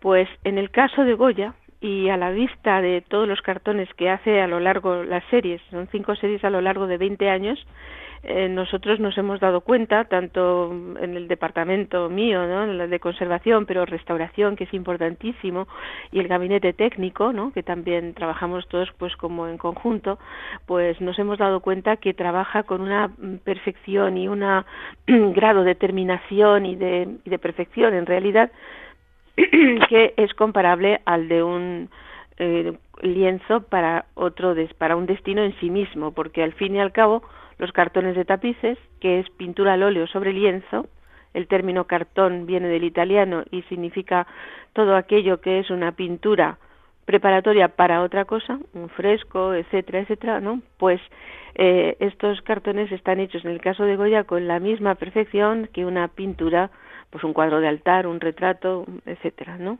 Son realmente impresionantes en su grado de terminación y de perfección, los de Goya.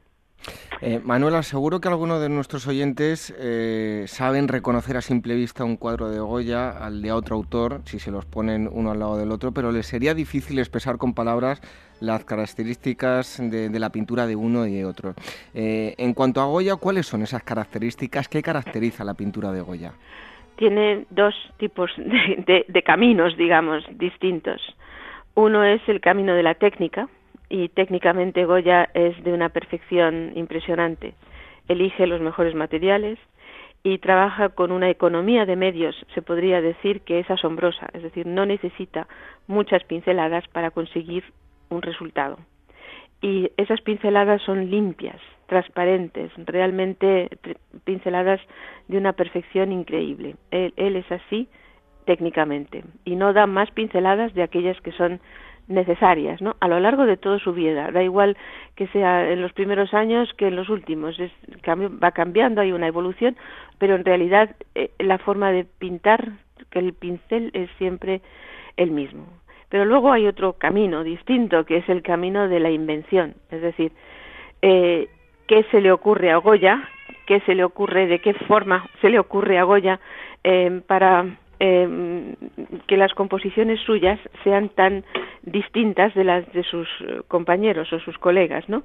Eh, tiene una visión diferente de la realidad que en realidad no le importa mucho los convencionalismos de su propio tiempo, aunque se ajusta a determinadas cosas, tiene su visión personal de cómo se interpreta la antigüedad, por ejemplo, de cómo se utilizan los modelos clásicos, que lo hace continuamente, desde el principio hasta el final, pero es una forma suya, es decir, ningún, cuesta, nos ha costado muchísimos años y trabajo encontrar que varias de las figuras de los cartones de tapices están basadas pues en el galo moribundo de época romana o en el fauno del cabrito, etcétera, etcétera, ¿no? Y eso unido a la realidad y unido a que es una persona que estudia a sus semejantes continuamente, hasta entrar dentro de las profundidades del ser humano, pues hace que sus obras, y ya desde un primer momento los cartones de tapices, sean distintas de las de los demás, que se quedan como en algo superficial, totalmente a la moda, Mm, si hay que ser sensibles y con un colorido mmm, rococó, ¿no? pastel, de tonalidades pastel, pues ellos lo hacen. Si a Goya le parece que eso no se ajusta a la escena que está representando, no le importa eh, avanzar, cambiar y, y ser el mismo. Eh, Manuela, contestado. Sí, sí, perfectamente. En cuanto a la exposición en sí, ya no solo en eh, referente a, Goya, ¿en qué diferentes ambientes está articulada la, exposición al completo? Sí, pues como el Prado tiene la colección de cartones de tapices, ¿no? Desde el siglo XIX, pero faltan algunos que se perdieron o se robaron de los sótanos del Palacio Real en aquella época y no llegaron al Prado. Eh, pero en realidad tenemos casi todos que son en los que él hizo 59, creo exactamente, tenemos 50 y algo. Em, pero mm, como hizo cinco ámbitos distintos, ¿no? Y nos parecía que debíamos de darles otra visión, ¿no? O sea que eh, están expuestos en el Prado, pueden verse siempre lo que son los ámbitos que él hizo, la casa, el dormitorio, antedormitorio de los príncipes de Asturias, eh, las estaciones, las obras para el dormitorio de las niñas, de las infantas, de las hijas de Carlos IV y María Luisa, y por último los cartones finales, ya los últimos que hacen en, a principios del, del decenio de los 90, que son también para el, el comedor, digamos, del rey, de Carlos IV, del nuevo rey. Esos son los ámbitos, pero nosotros pensamos que podíamos mantener dos ámbitos. Uno, el primero, que es por lo que llega a Madrid, que son los de caza, y son muy interesantes, y con la recuperación de uno de ellos y demás que se presenta también al público. Y el otro ámbito, el de las estaciones, el de las cuatro estaciones que es muy difícil de partir, digamos, ¿no? eh, mientras que los demás, por ser temas muy variados y de invención de Goya, basándose en obras de la colección real y de la tradición, etcétera, pero suyos, ¿no?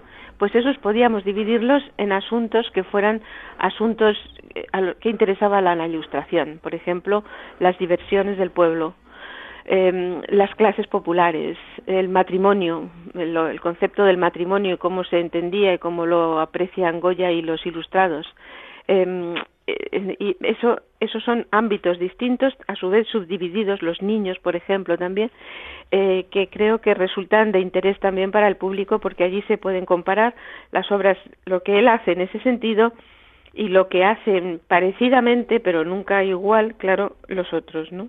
Los otros artistas. En, la primera sala, la dedicada a la caza, eh, recuerdo hace poco cuando estuve que hay uno de los uno de los cuadros, el cazador cargando su escopeta. Se puede apreciar el cuadro restaurado, así como eh, el cuadro antes de esa restauración, ¿verdad? Sí, nosotros estamos haciendo un trabajo que es a medio largo plazo del estudio técnico de todos los cartones, así como de la limpieza, la restauración de todos ellos y dentro de ese estudio y de ese, de ese programa, pues en la primera serie, es decir, en la juvenil de él, en los años 75, el cazador cargando la escopeta, sabíamos que tenía un problema de una de que había sido añadido con otro cartón distinto de otro artista cuando ninguno de los dos se consideraba de Goya, estaban mal atribuidos, ¿no? Se creía que uno de ellos era de, otro, bueno, de otro de los colaboradores y el de Goya se pensaba que era de Ramón Valleu.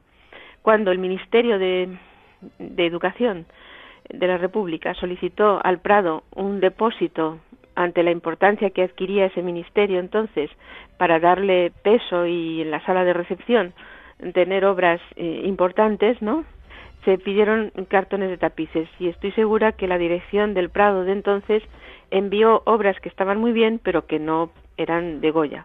Y se unieron dos, este es que le digo, el cazador cargando la escopeta, con otro que es el, el bosque con un eh, zorro o un lobo atrapado por un cepo se unieron perfectamente. Hay toda la documentación está allí de cómo se manda, de qué día se empieza a hacer, etcétera, etcétera, y estaba en una situación perfecta. Yo creo que lo hicieron para que eh, para ceñirse a las medidas de algún muro, ¿no? De algún paño de pared que eran necesarias los cuadros volvieron al Prado en los años a mediados de los 80, logramos eh, volverlos a traer del depósito, ya, ya como Goya, ya habían aparecido documentos y ya sabía que eran de Goya, los trajimos al Prado, pero no iniciamos la restauración porque queríamos iniciar la restauración cuando todo o sea, cuando fuéramos de verdad a hacer todo el programa, pam, pam, pam, pam, eh, de una vez.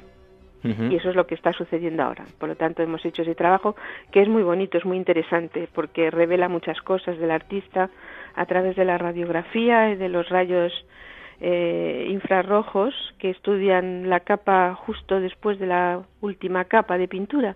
Y allí vemos que en estos cartones de caza, eh, Goya utilizó una cuadrícula, o sea, lo que se hace para ajustar exactamente las proporciones y la medida del cuadro y dónde se sitúan las figuras, porque yo creo que la eh, explicación, después de, de pensar en muchas, la explicación es que realmente le interesaba mucho el proyecto, lo consideraba como una ocasión impresionante, claro, que lo fue, claro, y quería eh, dar el do de pecho, es decir, quería que no hubiera ningún error y que todo saliera perfecto. Bueno, hay una, una de las salas más curiosas, bueno, por, por, la vida cotidiana ¿no? de, de, la gente de aquella época, es la, la dedicada a los divertimentos. ¿Cuáles eran los más habituales representados por Goya? bueno, Goya representa el juego de pelota a pala. Eh, es uno es el, divertimento máximo que representa él la novillada también no o las meriendas eh, a orillas del Manzanares es decir las meriendas o el baile eh, todos todos eran eh, divertimentos que, que apoyaban eh, los ilustrados, es decir, el gobierno y los intelectuales ilustrados, ¿no?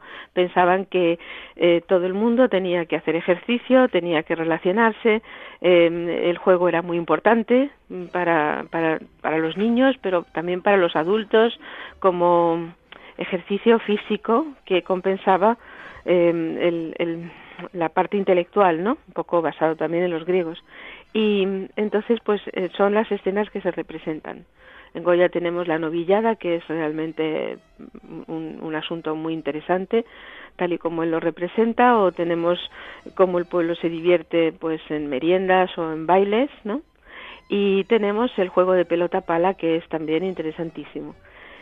En él siempre hay como una especie de, no crítica, pero sí eh, ve las cosas de otra forma, es decir, mientras que el juego de pelota se, mm, era muy importante para los reyes y querían que lo hiciera todo el mundo y en la sala el público que visite la sala puede ver en los otros artistas que lo trabajan eh, que los que están jugando a la pelota son aristócratas en Goya es el pueblo pueblo eh, bajo en realidad.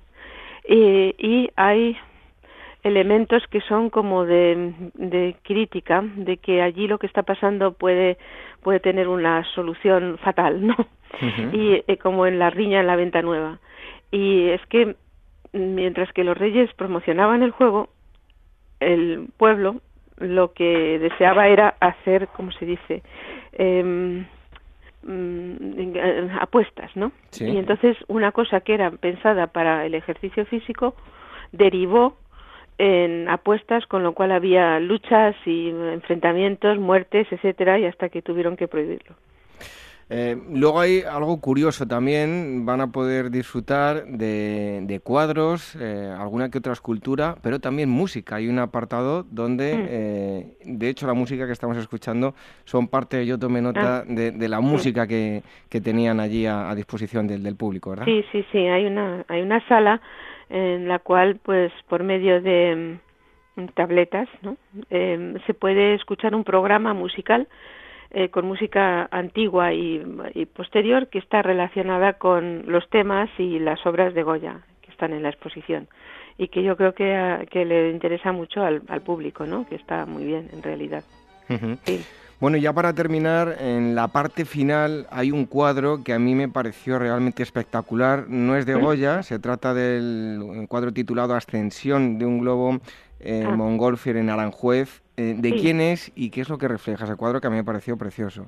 Sí, es un cuadro muy importante de la entra en la colección real en fines del 19, em, pero es una obra que está atribuida a Antonio Carnicero, otro de los artistas de ese periodo. Atribuida porque, bueno, hay todavía posibles dudas en la atribución es la ascensión de un globo mongolfier seguramente en el Escorial, porque hubo varias en ese periodo y no sabemos exactamente a cuál de ellas se refiere pero en realidad es un es un es una obra eh, en que en que en ese momento digamos es la conquista eh, del espacio no la primera conquista del espacio.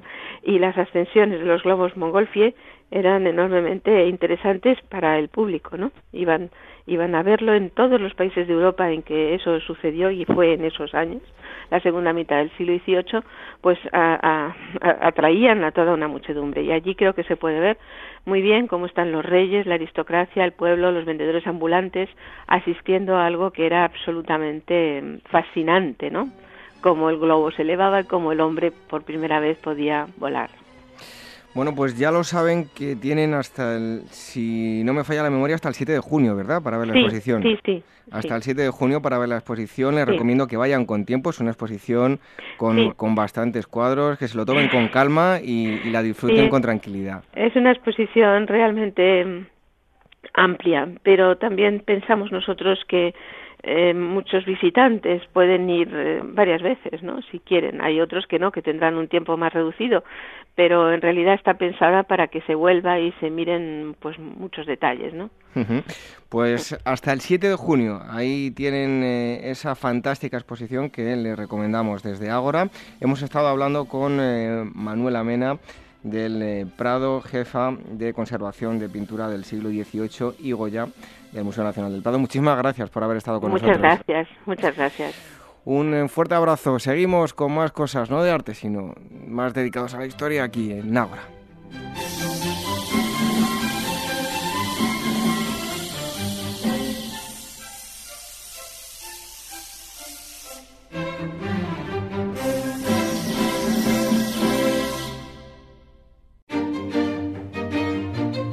Valor Salud Tiempo de salud. Su actualidad, sus personas, sus empresas. Todos los viernes a las 10 de la mañana en Capital Radio, con Francisco García Cabello.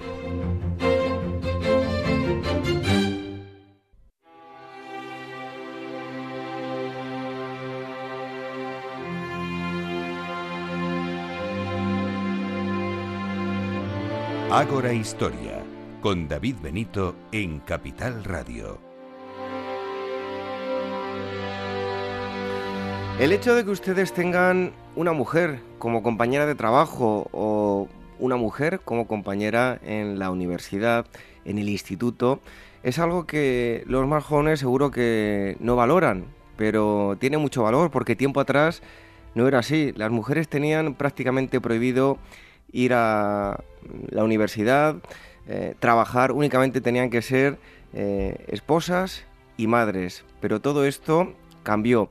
Y hoy Sara Rojo nos va a contar quiénes fueron esas eh, personas que cambiaron todo esto. Antes de nada escuchamos la música para meternos en ambiente.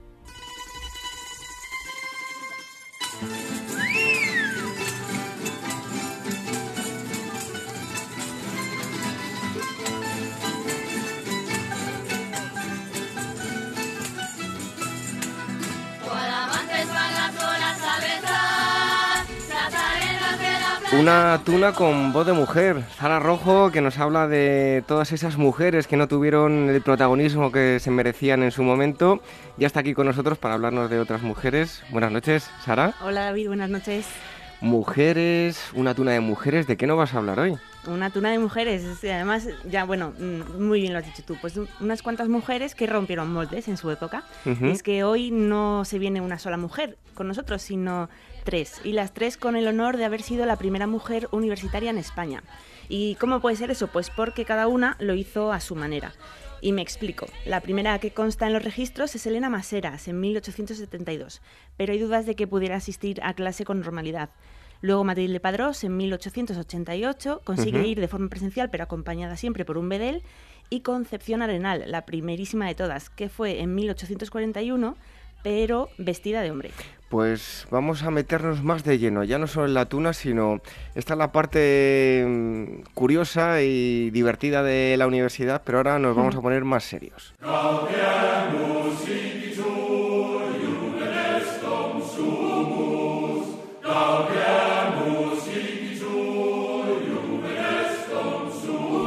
Precisamente una profesora que tuve yo me enseñaba y nos hacía cantar en clase de latín ¿Ah, esta canción en el instituto. Fíjate qué curioso.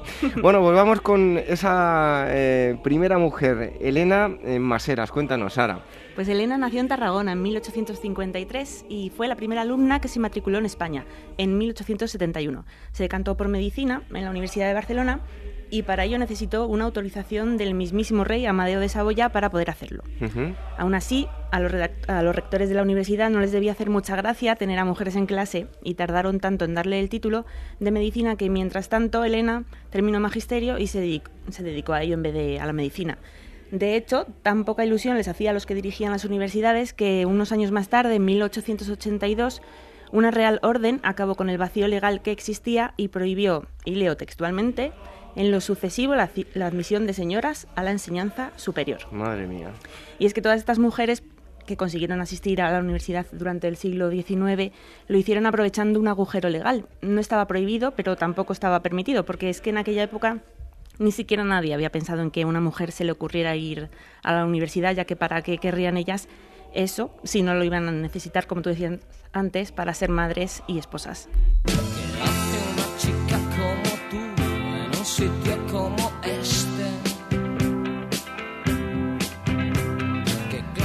Pues muy apropiada la música que nos selecciona también Sara Rojo. Barney, ¿qué hace una chica como tú en un sitio como este? Nos sirve para hablar de la segunda mujer que nos traes hoy, de Matilde Padrós. Cuéntanos, Sara otra de las chicas que fue a la universidad. Ella nació en Barcelona en 1873. Era hija de una familia acomodada que se dedicaba al comercio textil pero su infancia transcurrió en Madrid, que es donde su familia se trasladó para abrir una tienda de moda.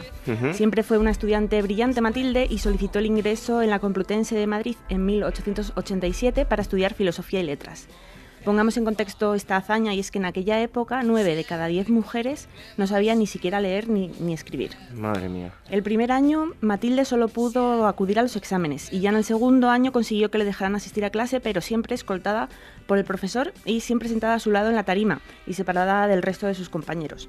Sus notas fueron buenísimas, incluso hizo un, doctorado sin tener que pagarlo porque tenía buenísimas notas. Matrícula de honor, ¿no? Pues sí.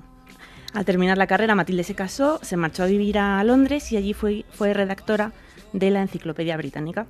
Bueno, pues vamos con la tercera mujer y sin menospreciar a todas las anteriores, desde luego que es una de las más interesantes, como es Concepción Arenal, que hace poco decíamos una cita célebre en, en Ágora, pero cuéntanos, Sara. Sí, sí. Pues ella fue la primera universitaria de todas, pero lo que pasa es que nunca constó en ningún registro en 1841 y hasta 1845, Concepción comenzó a acudir a la Facultad de Derecho de Madrid vestida de hombre y totalmente de incógnito, claro. Concepción además también participaba así, vestida en las tertulias políticas y literarias de la época. Imagino que se darían cuenta los demás tertulianos, pero digo yo que correría un tupido velo. Bueno, esto en cuanto a Concepción Arena en la parte universitaria, pero también fue una. se labró una carrera como ensayista, ¿no? Exactamente. La figura de Concepción Arenal tiene un especial interés y no solo por su lucha por estudiar en la universidad, sino por la lucidez de sus ensayos y su fuerte compromiso social. Fue una mujer cuya alta posición social y económica, era familia de un conde y pronto heredó una gran fortuna, no la alejó de los problemas que la rodeaban y su vida la dedicó a, lucha, a luchar por la igualdad de las mujeres, la educación de los más desfavorecidos y la mejora de las condiciones de las personas que estaban en las cárceles. y en 1863 de hecho se convirtió en la primera mujer que recibió el título de visitadora de cárceles a iniciativa de la propia Isabel II. Y una de sus frases más recordadas y citadas es odia al delito y compadece al delincuente, que era muy transgresora para la época. Y también con Concepción Arenal se puede decir que comenzó el feminismo en España. Si te parece, vamos a escuchar un extracto del biopic que Televisión Española realizó sobre ella y en el que podemos escuchar pensamientos reales de Concepción tan avanzados para la época como estos. El problema es que la enseñanza de la mujer viene a ser hoy en día la enseñanza de la señorita. Y yo creo que todas las clases sociales deberían disfrutar de los beneficios del saber. Algo he oído sobre las prácticas que está poniendo en marcha. Don Álvaro es el contratista de la prisión. ¿Realmente cree que la mujer no debe ser excluida de ninguna profesión? Oh, sí. Bueno, pues ahí teníamos esa serie que habla sobre Concepción Arenal de Televisión Española. Eh, hablaba, Sara decía algo del movimiento feminista. Algún día hablaremos en el programa porque hay una eh, clara confusión entre términos como feminismo, machismo, hombrismo. Ya lo trataremos con, más tranquilidad porque hay mucha gente que no, no lo conoce. Pero síguenos hablando de Concepción Arenal. Muy bien, Concepción abogó también por fomentar las escuelas de artes y oficios Pensaba que un obrero bien formado podría salir de la pobreza y además el hábito de pensar y reflexionar por su cuenta le haría comprender mejor la realidad y luchar por sus derechos, pero también comprender sus obligaciones y no caer en el fanatismo ni la violencia. Y de ahí otra de sus grandes frases, que es la que hace poco comentasteis, que es abrid escuelas y se cerrarán cárceles. Bueno, Concepción desgraciadamente también murió y lo hizo en Vigo el 4 de febrero de 1893. En España celebramos el Día de la Mujer el 8 de marzo, hace poquito lo volvimos a celebrar, gracias a Concepción, a Elena, a Matilde y a otras muchas y muchos que consiguieron que ese día, ese mismo día, el 8 de marzo de 1910, una Real Orden autorizara por igual a hombres y mujeres a matricularse en la universidad.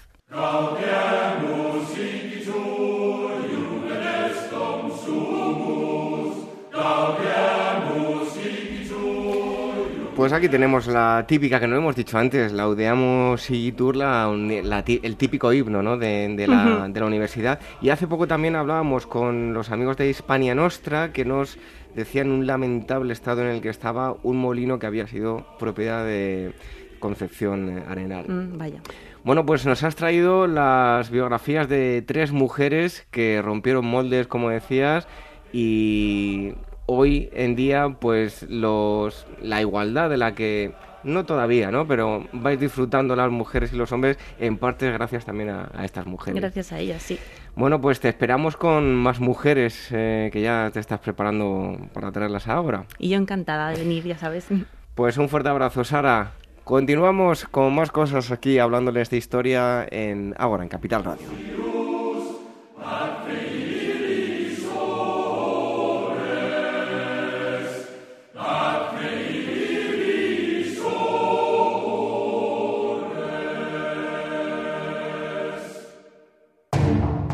¿Quieres conocer todas las claves de la publicidad? ¿Qué piensan los directores de marketing de las principales marcas? ¿Cuáles son las mejores herramientas para que conozcas tu marca? Todos los viernes en Capital Radio, La magia de la publicidad, presentado por José Antonio Bizner y con la colaboración de IP Mar, la publicación líder en marketing y publicidad.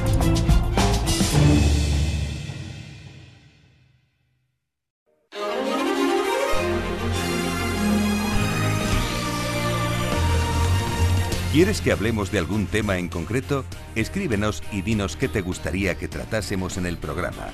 Contacto arroba agorahistoria.com y agora arroba capitalradio.es.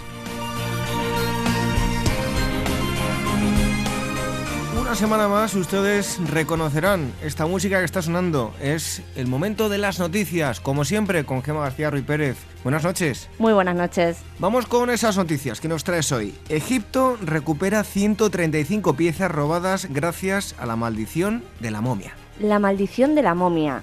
Así se llama la operación que las autoridades estadounidenses han encabezado para recuperar más de un centenar de piezas de gran valor arqueológico, que en su mayoría salieron del país tras la caída de Hosni Mubarak. Entre los objetos recuperados figuran artículos de todo tipo y condición. monedas, estatuillas y hasta un sarcófago con más de 2.300 años. Todos estos fueron devueltos a su país de origen durante esta semana y de conformidad con los acuerdos de colaboración que diversos estados han suscrito a este fin. Y es que, como ya hemos comentado otras veces, en 2011 y aprovechando la inestabilidad a la que condujo la primavera árabe, las mafias y cazatesoros encabezaron un terrible espolio del que, por desgracia, aún no ha podido recuperarse la tierra del Nilo. Encuentran un Goya en el zapatero de Imelda Marcos. La viuda del dictador filipino guardaba en Manila, posiblemente tan a buen recaudo como sus famosos y abundantes zapatos, un retrato de la marquesa de Santa Cruz, pintado por el mismísimo Francisco de Goya. La pieza estaba desaparecida desde que en 1978 un museo de Los Ángeles la vendió a un comprador, entonces anónimo. Y así ha seguido hasta ahora, cuando después de que el pasado año se incautara la esposa del exdictador una serie de bienes aduciendo que pudieron ser adquiridos en su día con dinero público, se ha caído en la cuenta de que entre aquellos objetos se escondía un auténtico tesoro. Llega a la Biblioteca Nacional un relevante manuscrito, autógrafo de Santa Teresa. La entrada de Camino de la Perfección en la capital fue sin lugar a dudas todo un acontecimiento. El original de Teresa de Jesús ha viajado desde el monasterio de las Carmelitas Descalzas de Valladolid hasta la exposición dedicada a la santa. Un verdadero homenaje a su obra que lleva por título Teresa de Jesús, Prueba de mi verdad, y que desde que fue inaugurado el pasado 11 de marzo ha recibido ya 2.542 visitantes una cifra de récord que a buen seguro seguirá creciendo hasta el próximo 31 de mayo. No se la pierdan. La UNESCO decide intervenir para evitar el expolio del galeón San José. En breve se enviará a Panamá una misión científica liderada por los miembros del Consejo Consultivo Científico y Técnico de la Convención. Su objetivo es evaluar las acciones que la empresa investigaciones marinas del Istmo está llevando a cabo con la complicidad del gobierno panameño, que sin reparo alguno ha permitido la extracción y posterior comercialización de un buen número de objetos procedentes del pecio español. Los expertos tienen la intención de elaborar un plan de gestión para la conservación del galeón sumergido, luchar contra el pillaje y tutelar el cumplimiento de las obligaciones adquiridas por este país en el marco de la Convención sobre Protección del Patrimonio Cultural Subacuático. Ya era hora. Islandia deroga una ley que permitía matar vascos. Aunque resulte sorprendente, hasta el pasado 22 de abril las leyes islandesas permitían, o quizás incluso que decir que incentivaban, el asesinato de hombres vascos. Sí, sí, han oído bien. Hace 400 años, un comisario de la zona creó esta peculiar norma con el fin de asesinar a 32 balleneros acusados de ser invasores. Por fortuna, tras siglos de disputa, ambas partes han logrado reconciliarse y esta curiosa ley ha sido derogada de una vez por todas. Así que si hay algún vasco escuchándonos, ahora es el momento de visitar Islandia. Y por último, reabren el misterio del tesoro del carambolo. Según anunciaba este martes Ana Navarro, directora del Museo Arqueológico de Sevilla, que gestiona la Junta de Andalucía, un grupo de expertos volverá a dejarse embelesar por las incógnitas de este singular tesoro. Por tanto, la institución prepara una nueva investigación científica sobre el carambolo a la búsqueda de huellas sobre su producción y sobre su uso. Todo ello para validar las teorías ya existentes o bien para plantear otras nuevas. El tesoro del carambolo fue descubierto en 1958 en el cerro homónimo de Camas, en el marco del hallazgo de los vestigios arquitectónicos de un antiguo santuario que los expertos atribuyen a una población de influencia fenicia. Así, la tesis tradicional sostiene que la antigüedad de las 21 piezas de oro de estilo oriental que conforman el carambolo se remontaría a los siglos 7 y 8 a.C. Pero tampoco den ustedes todo por cierto, pues incluso la tesis oficial no está exenta de debate. Así que, ¿por qué no? Les invito a profundizar más en este misterio en lo que queda de fin de semana. Nunca falla y hoy no iba a ser menos. Como siempre, fiel a su cita, Gemma García Ruiz Pérez. Muchas gracias, buenas noches. Buenas noches y hasta la próxima semana. Hasta la próxima semana. Enseguida estamos con las efemérides.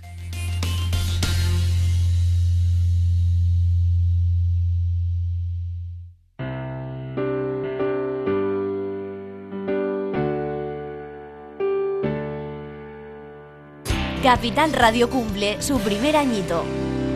Capital Radio es una realidad gracias a los miles de personas que nos escuchan cada día en España y en el mundo.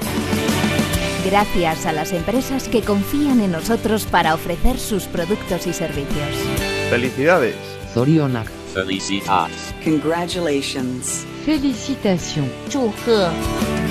Gracias por dejarnos formar parte de tu vida.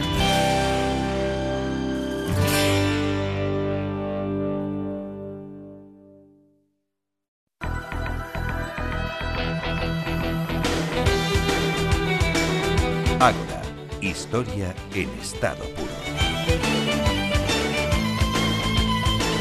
Nos vamos acercando al final del programa, ya tenemos nuevamente aquí a Irene Aguilar porque llegan las efemérides históricas y comenzamos con un 2 de mayo pero de 1833. En Rusia, el zar Nicolás I prohíbe la venta de esclavos en los mercados públicos. 2 de mayo también, pero del año 1519.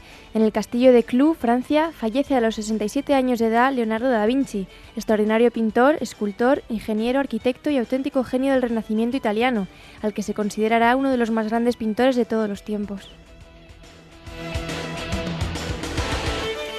Un 3 de mayo de 1979 en el Reino Unido, Margaret Thatcher, líder del Partido Conservador británico, es elegida primer ministro y se convierte en la primera mujer en Europa que ocupa este puesto. El mismo día, pero del año 1947, entra en vigor la Constitución japonesa de la posguerra, redactada por americanos y con leves correcciones japonesas que despoja del poder al emperador Hirohito, convirtiéndolo en una figura meramente simbólica. En su articulado también recoge el sufragio universal, una declaración de derechos, abole la nobleza y prohíbe a Japón declarar y combatir en otra guerra. El 4 de mayo de 1866 en Chicago, Estados Unidos, tiene lugar la revuelta de Haymarket. Durante la misma mueren varios obreros y un policía. Por ello, obreros y sindicalistas, en su mayoría anarquistas, serán condenados a cadena perpetua o a trabajos forzados, siendo ejecutados cinco de estos huelguistas en la horca. Debido a estos hechos, el 1 de mayo se conmemora como Día Internacional de los Trabajadores. También un 4 de mayo, pero de 1938, a bordo del buque japonés Ikawa Maru, de vuelta a Japón, fallece Higoro Kano, fundador del arte marcial japonés Kodokan Judo en 1882. Kano consiguió que el judo fuese incorporado al sistema educativo japonés. Su empeño fue que el judo fuese incluido como deporte en los Juegos Olímpicos. Tal anhelo será realidad tras su muerte, cuando los Juegos se celebren en Tokio. A pesar de su corta vida, el judo conseguirá tener una gran aceptación en todo el mundo.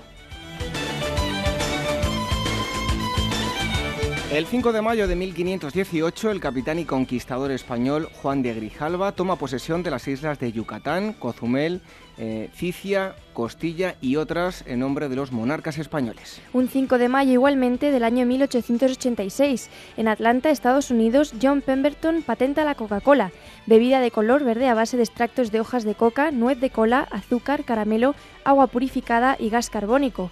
A partir de 1919, Coca-Cola se expandirá por el extranjero alcanzando gran popularidad. El 6 de mayo de 1953 en Edimburgo nace Tony Blair, político británico que llegará a liderar el Partido Laborista y será primer ministro del Reino Unido entre 1997 y 2007. Durante su mandato se pondrá fin al conflicto armado en Irlanda del Norte. También un 6 de mayo, pero de 1851, en Estados Unidos, John Gorry, que casi un año antes hizo una primera demostración de su máquina frigorífica productora de hielo basada en la expansión del aire comprimido, recibe la patente de su invento. Por ello se le considerará a partir de ahora como el padre de la refrigeración y el aire acondicionado. El 7 de mayo de 1429, en Francia, Juana de Arco, al frente de un ejército de 5.000 hombres, se apodera del acceso de la ciudad de Orleans. Resulta herida de gravedad en su hombro izquierdo durante la batalla por una flecha inglesa.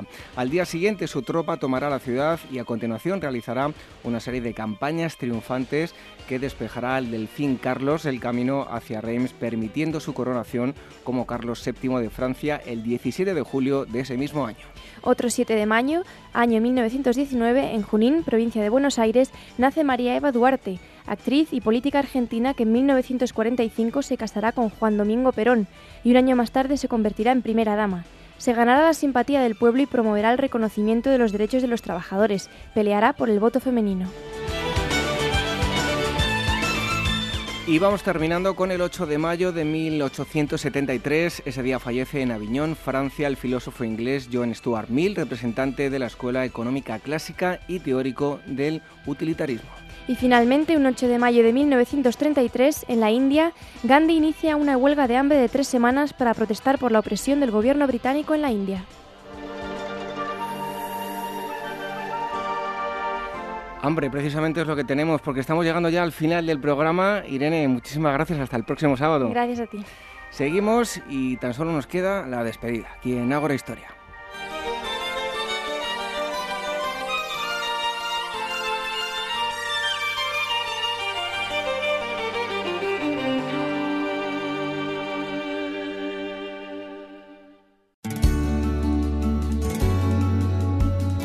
Todos los sábados, de 11 a 12 del mediodía, vive y viaja con Capital Radio y Nieves Herrero. Vivir, viajar. El programa de turismo de Capital Radio para oyentes inquietos y de espíritu joven.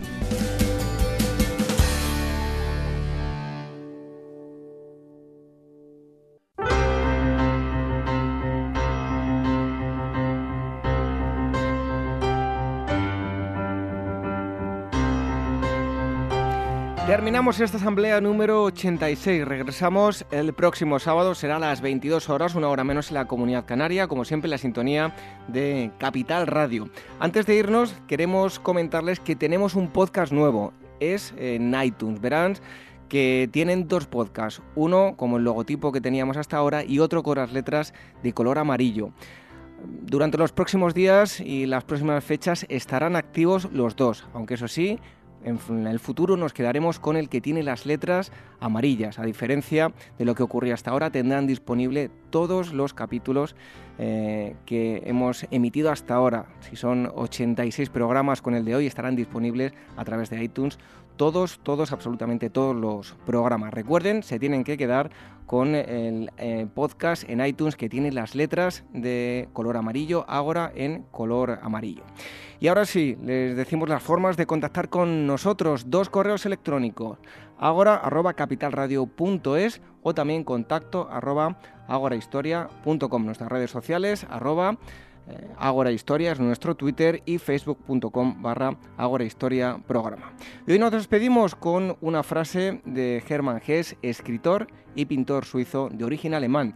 Dice así, hay quienes se consideran perfectos, pero es solo porque se exigen menos de sí mismos.